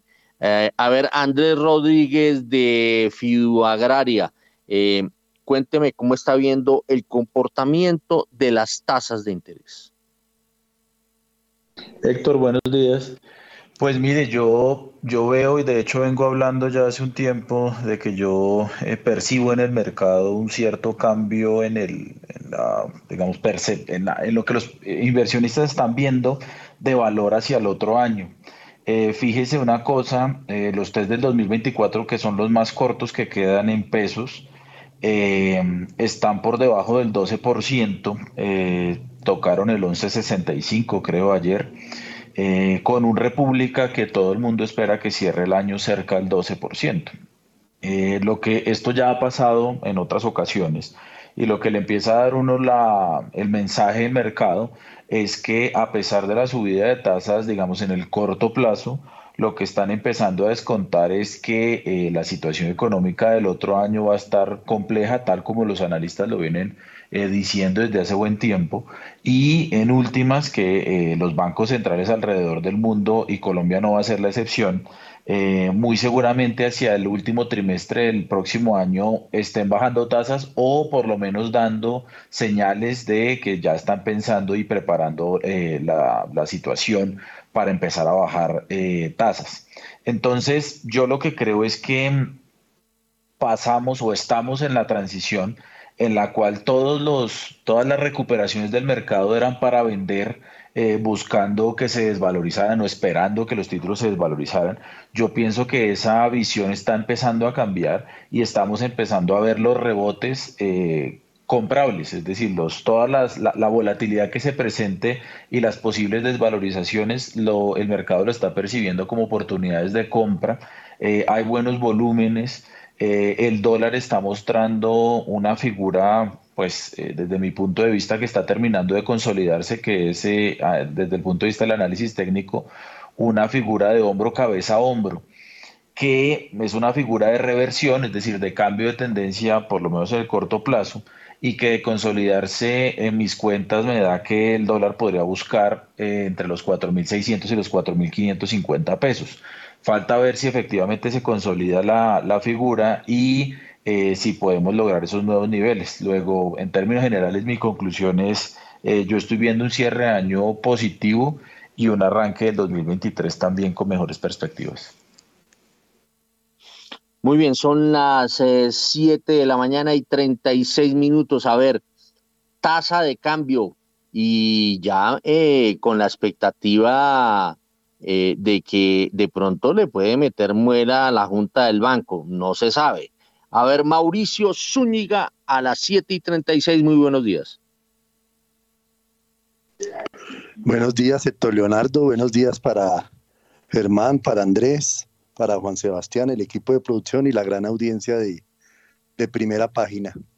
Eh, sí, efectivamente se hizo eco a ese clamor que veníamos eh, teniendo varios analistas desde hace mucho tiempo, en el sentido de que el Banco de la República debía eh, mirar qué era lo que estaba sucediendo en un mercado eh, realmente desbocado y con una volatilidad muy fuerte que no respondía a varias cosas fundamentales cuando se analizan eh, estos movimientos de tipos de cambio.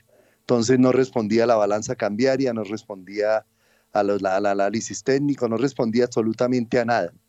Entonces, es, es, bueno, ya lo había dicho el codirector Steiner, en ese sentido. No es que vayan a cambiar la tendencia, ni mucho menos, pero sí hacer un análisis concienzudo, eh, como se pedía desde las voces de, Diego Rodríguez también, desde hace rato, por qué eh, esas eh, subidas tan impresionantes donde la gente quedaba totalmente desmarcada, quedaba el importador que pedía un precio para comprar, para pagar su mercancía, encontraba un nivel de tasa y a los dos segundos ya tenía 40, 50 pesos por arriba. Entonces, no, se, no correspondía a un mercado ordenado que a pesar de que tiene muchas, eh, eh, digamos, factores que lo están influyendo, eh, no respondía a una realidad que, que, tampoco era tan grave como lo demostraron muchos análisis cuando hacemos la correspondiente correlación con las otras monedas latinoamericanas. Entonces,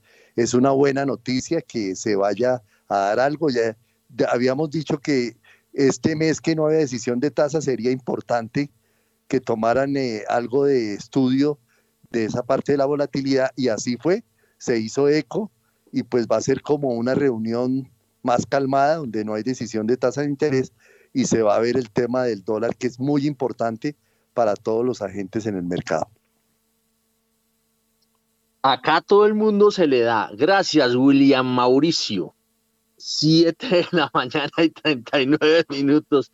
A las 7 y 39 eh, em, yo quiero escuchar ya una, una que se calcen las el análisis de lo cambiario con lo con la renta fija.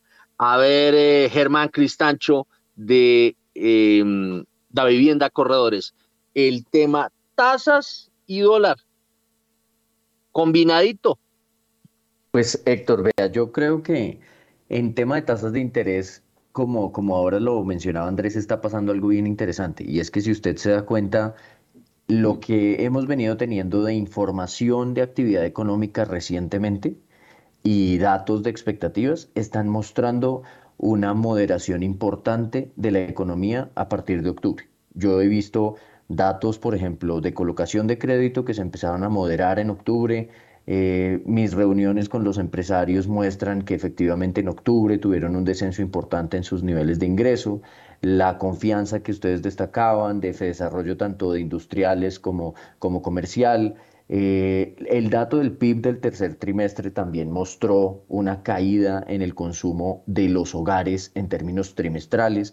Es decir, que yo creo que para la próxima reunión de la Junta Directiva del Banco de la República en la que se tome decisión de tasas de interés, muy probablemente la lectura va a ser muy distinta de lo que viene pasando con la economía colombiana y con la fortaleza del, gasto, que hoy ya se ve que se, que se digamos, revirtió y que se, que se empezó a desacelerar o, a moderar significativamente. Eso es lo que está impactando tasas de interés y si a usted, si usted a eso le suma las minutas de la Reserva Federal que dan cuenta efectivamente de que probablemente se empiece a moderar ese ritmo con el que las tasas de interés se van a empezar a, subir, eh, pues yo creo que eso va a seguir generando un efecto positivo en la curva de deuda pública en Colombia. Eso debería, en cierta forma, yo creo que también, y coincido con lo que mencionaba Andrés, generar cierto efecto positivo sobre la tasa de cambio por lo siguiente, porque yo sí creo que desde el punto de vista internacional, lo que se percibe probablemente es que la inflación va a empezar a moderarse mucho más rápido de lo que la gente pensaba y que las tasas de interés de todos modos en economías emergentes son interesantes. Eh, hoy digamos que el Banco de Inglaterra mencionaba justamente eso, que probablemente la inflación en el año 2023 va a empezar a moderarse más rápido de lo que inicialmente se había previsto. Entonces yo también tengo una expectativa tanto de presiones bajistas en el dólar para lo que resta del año como de las tasas de interés de la deuda pública. Lo único que sí seguramente va a ser muy relevante es esas operaciones de manejo de deuda que haga la nación, porque de todos modos en el año 2023 Colombia tiene compromisos externos casi por 2.400 millones de dólares y compromisos internos eh, solo entre capital e intereses de TES por 50 billones, más unos compromisos adicionales que, que hacen que los vencimientos del próximo año sean importantes. Entonces, eso puede generar algo de, de expectativa y de incertidumbre, pero mi visión es positiva en, en lo que puede pasar con los mercados de aquí al cierre del año. Oiga, una pregunta. Hace, hace unos años, estoy hablando de ah, unos muy buenos años, eh, estamos hablando del año 2002, eh, había un estrés enorme en los mercados y eh, porque había la expectativa de que subiera en Brasil el presidente Lula. Y Lula tomó posesión y eso los mercados se volvieron pedazos mm, antes y durante el arranque pero eso se fue disipando y después el mercado le cogió confianza a Brasil y a Lula.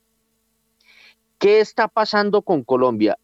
¿Usted cree que se está de pronto repitiendo eso que ocurrió con Lula acá con, en Colombia con el presidente Petro? ¿Usted cómo, cómo cree que nos están leyendo afuera, eh, Germán Cristancho? Pues Héctor, lo primero y uno de los termómetros clarísimos que yo sigo, porque ese al final es el, termómetro final y es el de, el de los flujos de inversión y el de los flujos de dinero hacia nuestra economía. Yo le digo que cuando empezó a aumentarse la incertidumbre del país o frente al país, hacia finales de septiembre y en la primera semana de octubre, eso terminó generando eh, una venta de deuda pública por parte de los inversionistas extranjeros que incluso llevó a que en octubre vendieran 1.5 billones de pesos. Eso impactó el dólar y empezó a generar de alguna u otra forma como una descorrelación del precio del dólar en Colombia frente a América Latina y llevó la prima de riesgo de Colombia a, una, a superar la de Latinoamérica casi en 200 puntos básicos. En lo que yo he visto ya en noviembre, los inversionistas extranjeros volvieron a ser compradores y han estado comprando en un, en un monto acumulado aproximadamente de 1.3 billones de pesos. ¿sí? Esas cifras varían mucho, son estimaciones, no es, no es la cifra final, pero han sido compradores. La prima de riesgo de Colombia frente a América Latina sigue estando muy por encima de lo que estaba usualmente y a inicios de este año, pero ya no está en 200 puntos básicos por encima, sino en 140, 150 puntos básicos. Eh, eso también ha generado una disminución de la tasa de cambio. Entonces, lo que yo le digo es, yo creo que la lectura en este momento es que el nerviosismo y la incertidumbre ha bajado, la confianza de los extranjeros en Colombia se mantiene y creo que ha ayudado mucho esa reacción del gobierno en donde usted ve que desde el Ministerio de Minas y Energía se ha ratificado que Colombia no va a ir en contra de exploración y producción, que eh, que de todos modos Colombia está buscando generar efectos que logren bajar la inflación más rápido, por lo menos que no la afecten al alza, y es todo lo que se está buscando en materia de desindexar la economía del incremento del salario mínimo. Va a ser muy importante la ratificación de la meta de inflación. Entonces, como que hay muchos mensajes que han ido en pro de tranquilizar esa presión que, que soportaron los activos financieros o los activos colombianos en los últimos dos meses o en el último mes y medio, ¿sí? Yo ahí creo que hay un mensaje de confianza y mantienen ese, ese voto de confianza en Colombia. Ahora, creo que la tarea aún no está completa porque efectivamente Colombia va a tener que salir a los mercados internacionales y al mercado de capitales eh, en el año 2023, tanto local como internacional. Y una parte importante de aterrizar todas estas ideas o todas estas todos estos pronunciamientos que se dieron, sobre todo en esos primeros 100 días de gobierno, eh, va a ser muy importante ver cómo se presenta el plan financiero para el año 2023. Ya tuvimos el Plan Nacional de Desarrollo en donde se empezaron a aterrizar algunas cosas. Entonces, para serle muy concreto en eso, yo creo que todavía hay una tarea muy importante por hacer y se sigue percibiendo en la alta volatilidad del dólar, por ejemplo, y de las tasas de interés en Colombia, pero que ese nivel de incertidumbre o de negativismo que sentimos hace eh, o en esos, estos últimos, ¿qué será?, dos meses, eh, ¿ha venido bajando? Sí, sí lo he visto. Es Germán Cristancho de Da Vivienda Corredores. A ver, Andrés Rodríguez de Fiduagraria, ¿qué percepción tiene usted, qué lectura tiene usted con, con relación a esta pregunta que estoy haciendo? A ver si la fotografía ha empezado verla o la han empezado a ver diferente desde afuera? Eh, yo concuerdo con Germán Héctor en que la percepción en general ha mejorado. Yo pienso que, pues como todo gobierno, cuando inicia, pues hay mucha incertidumbre eh, y además, pues este cambio de, dirección que el país no había vivido, eh, pues por lo menos en la historia contemporánea, pues generaba mucha, sobre todo mucho, mucho miedo, digámoslo así. Eh, a mí me parece también que los anuncios iniciales y esa volatilidad que se presentó producto de tweets o de declaraciones de ministros o incluso de viceministros, eh, se ha ido disipando porque el gobierno mostró algo que a mí me parece que el, inversionista internacional institucional valora mucho y es que mm, pues se negoció.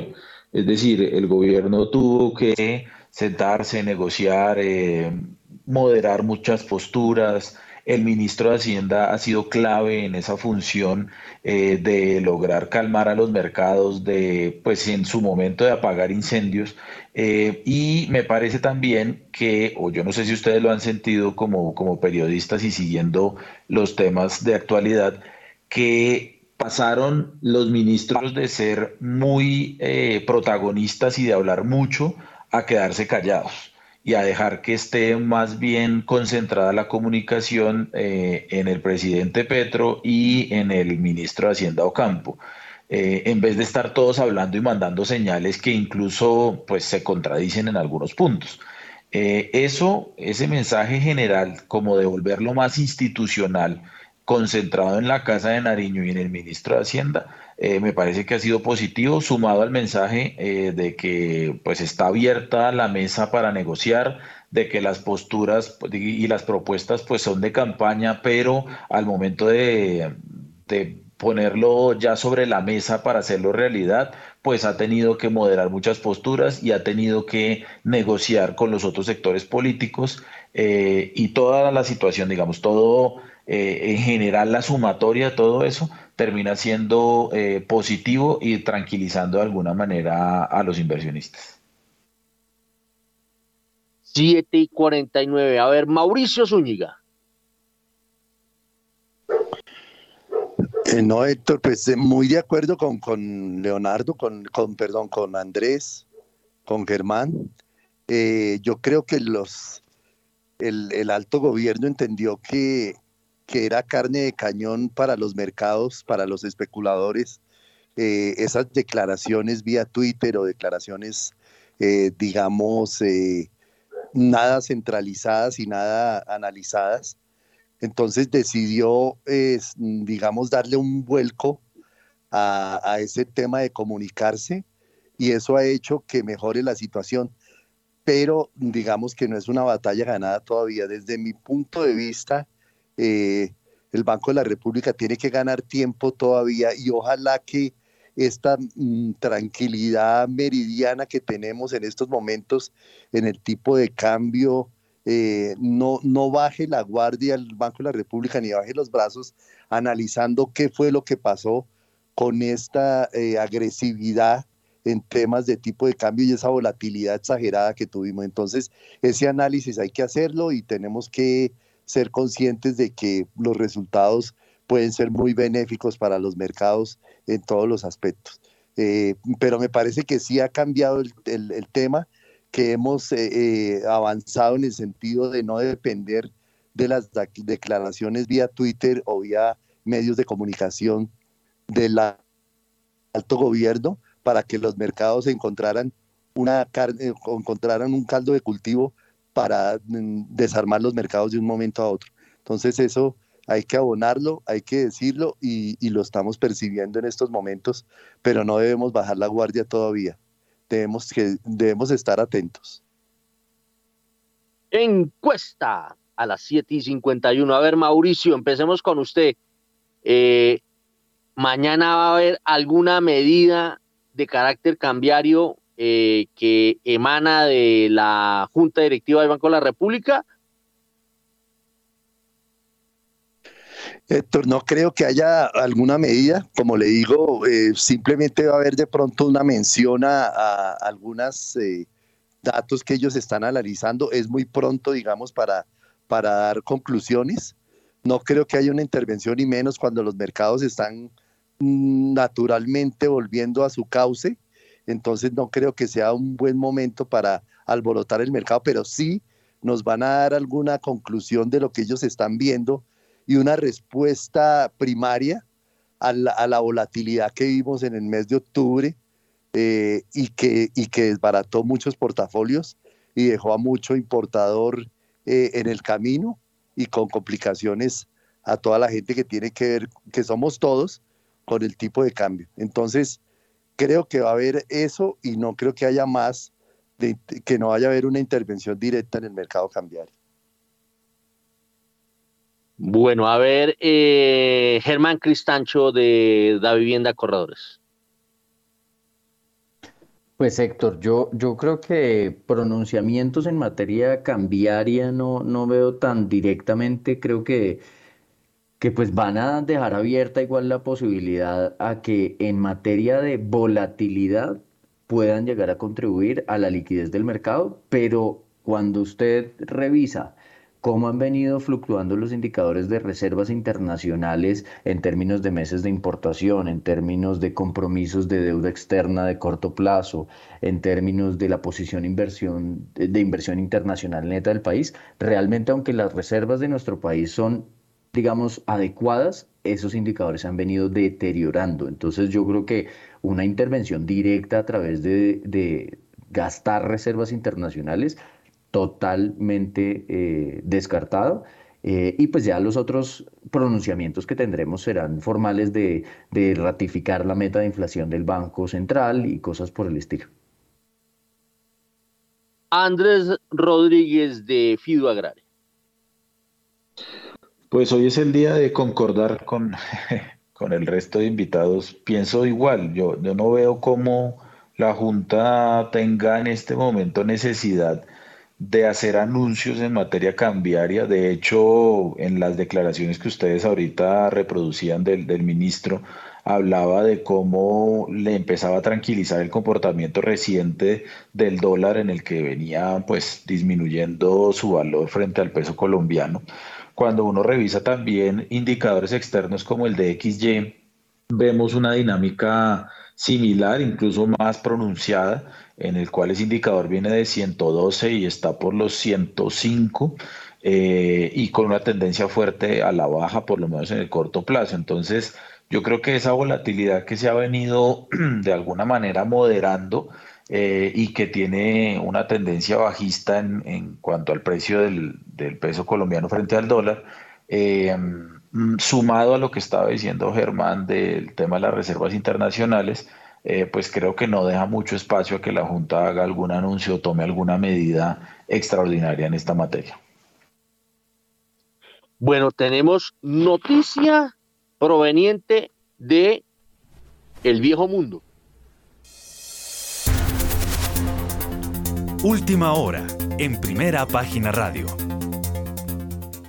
Sí, señora, a las 7 de la mañana y 55 minutos, porque el Banco Central Europeo podría hacer una pausa en las subidas de tipos si hay una recesión económica prolongada. Así se lee en las minutas eh, del Banco Central Europeo, que agregó, aunque las perspectivas económicas se habían deteriorado considerablemente, se consideró ampliamente que el esperado debilitamiento de la actividad económica no sería suficiente para frenar la inflación de manera significativa y no llevaría por sí mismo la inflación proyectada a la meta. Se argumentó además que en caso de una recesión superficial. El Consejo de Gobierno debería continuar normalizando y endureciendo la política monetaria, mientras que podría querer hacer una pausa si hubiera una recesión prolongada y profunda, lo que probablemente frenaría la inflación en mayor medida. Y por otra parte, hubo decisión de política monetaria por parte del Banco Central de Turquía, que recortó los tipos de interés en 150 puntos básicos y llegó a 9% y de esta manera pone fin al ciclo de relajación. Se señala en el comunicado oficial oficial del banco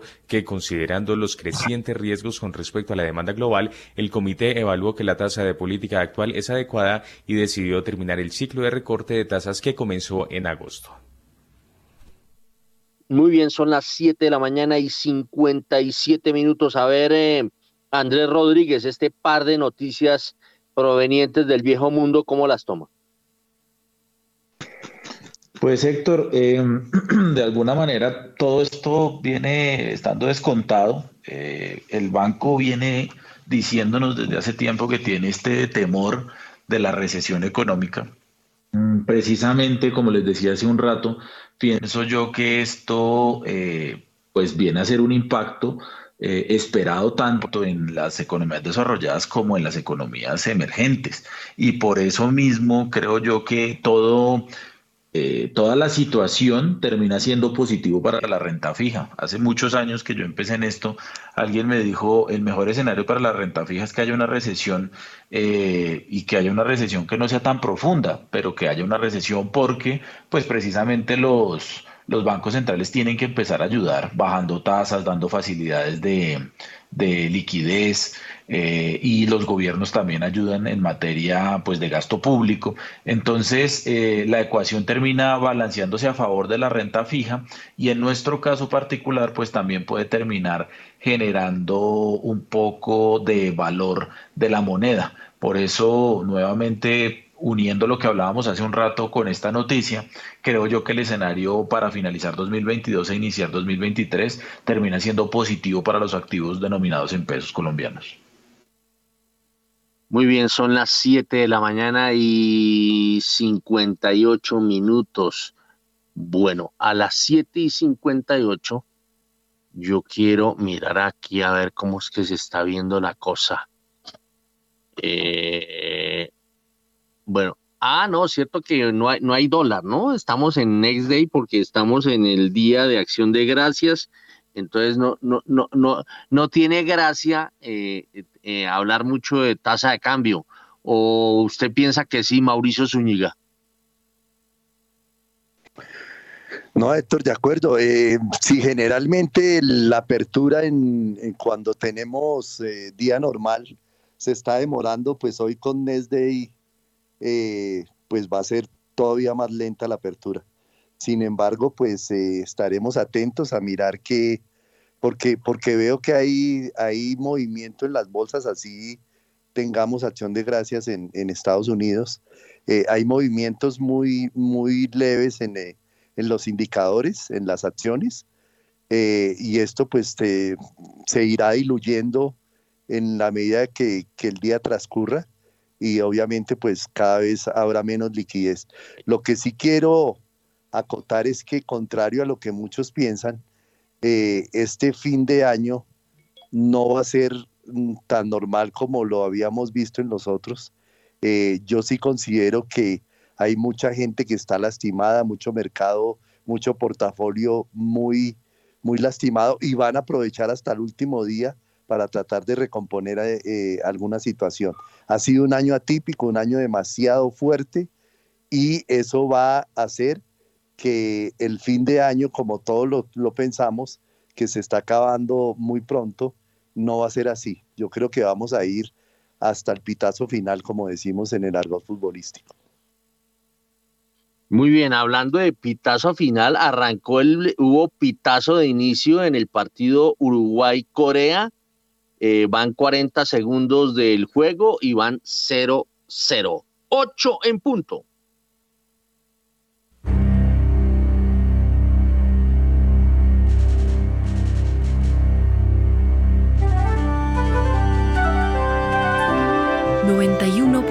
91.9 Javeriana Estéreo, Bogotá. HJKZ.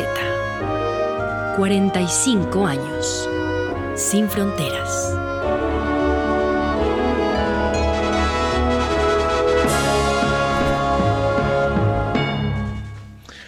8 de la mañana y un minuto, continuamos en primera página radio. Oiga, nos vamos a otro punto con Daniela Tobón porque hay información que tiene que ver con Ecopetrol y la generación de energía eólica. Daniela.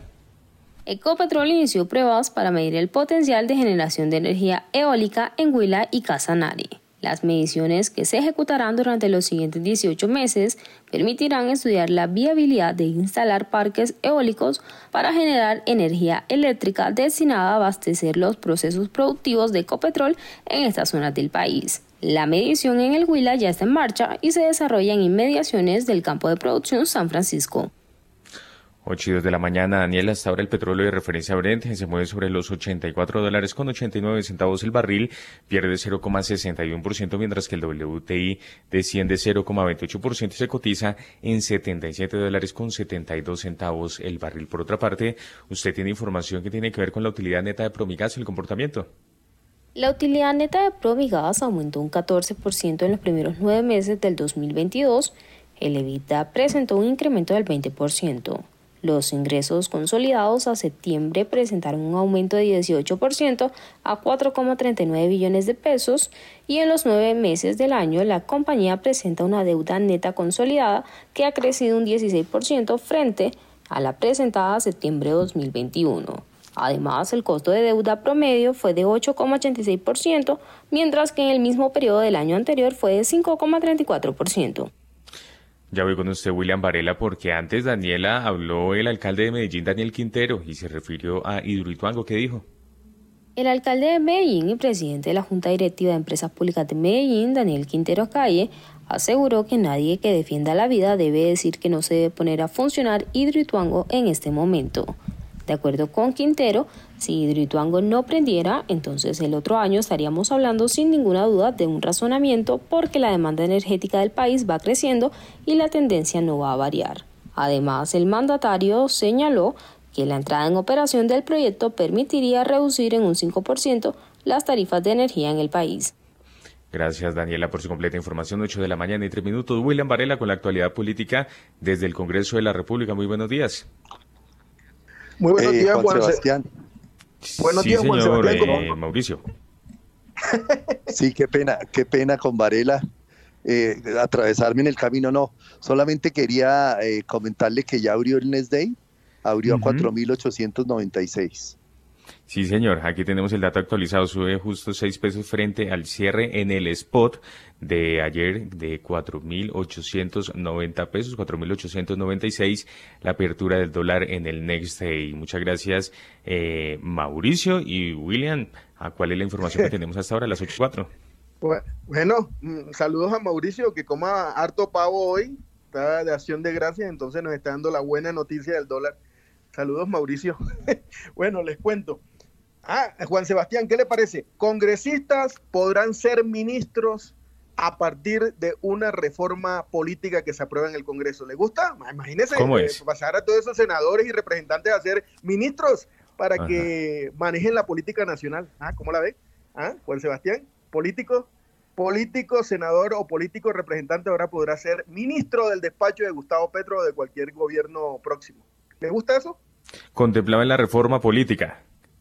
Sí, señor. Uy, vea, le voy a explicar algo. Están confundiendo muchos analistas, muchos colegas, que hay dos proyectos. Uno se llama Reforma Política, es una reforma a la Constitución de 1991 para modificar toda esa estructura política que hay en el país. Es reforma política, son ocho debates en el Congreso. Apenas ayer pasó el tercer debate o sea que le falta mucho camino, tiene que seguir debatiéndose el próximo año. Entonces allá la Araca todos están eh, pues haciendo escándalo.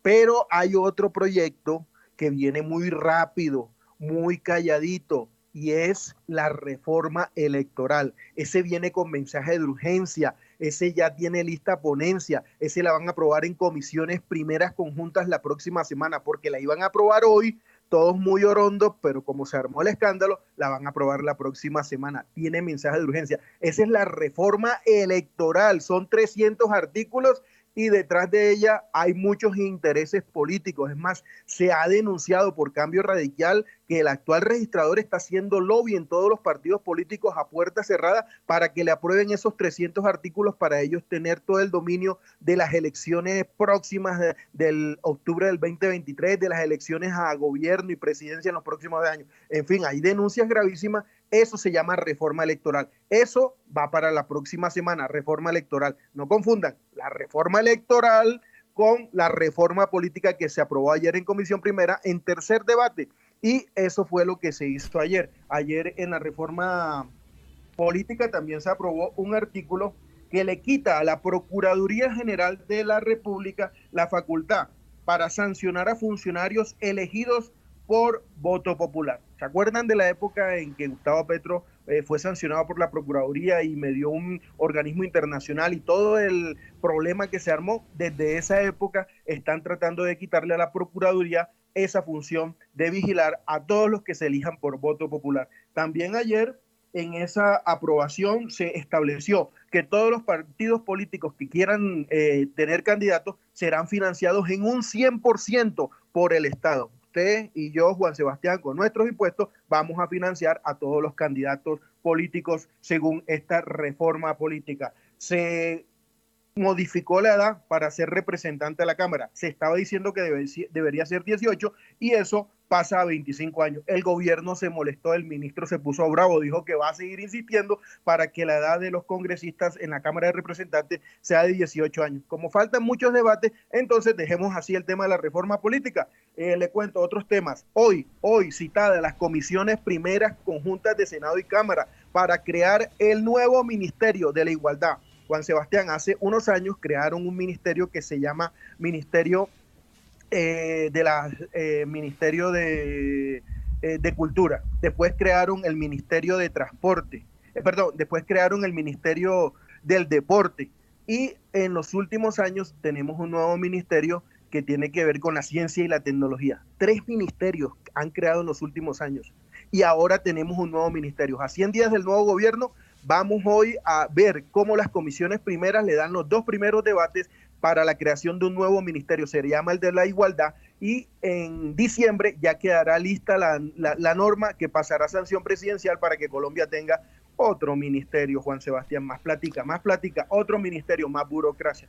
Eh, pues se la dejo ahí porque vamos a ver Uruguay, vamos a ver cómo queda ese partido. Sí, señor, que ya llega sobre los nueve minutos del primer tiempo, cero por cero, Uruguay, Corea del Sur. A usted muchas gracias por compartir esta información, mucho trámite desde el Congreso de la República y estaremos muy pendientes al curso de estos proyectos que se presentan allí y que están en periodo de aprobación. Y de esta manera llegamos entonces al final de esta emisión. Ustedes muchas gracias por haber estado con nosotros. A Andrés Moreno Jaramillo, Guillermo Valencia, José Germán Cristancho, Mauricio Zúñiga, Andrés Rodríguez y Juan Diego Durán, nuestros invitados el día de hoy. Héctor Hernández a la dirección y en la presentación quien les habla Juan Sebastián Ortino. Se vayan que ya llega Mañanas sin Fronteras. Que tengan todos ustedes un feliz jueves.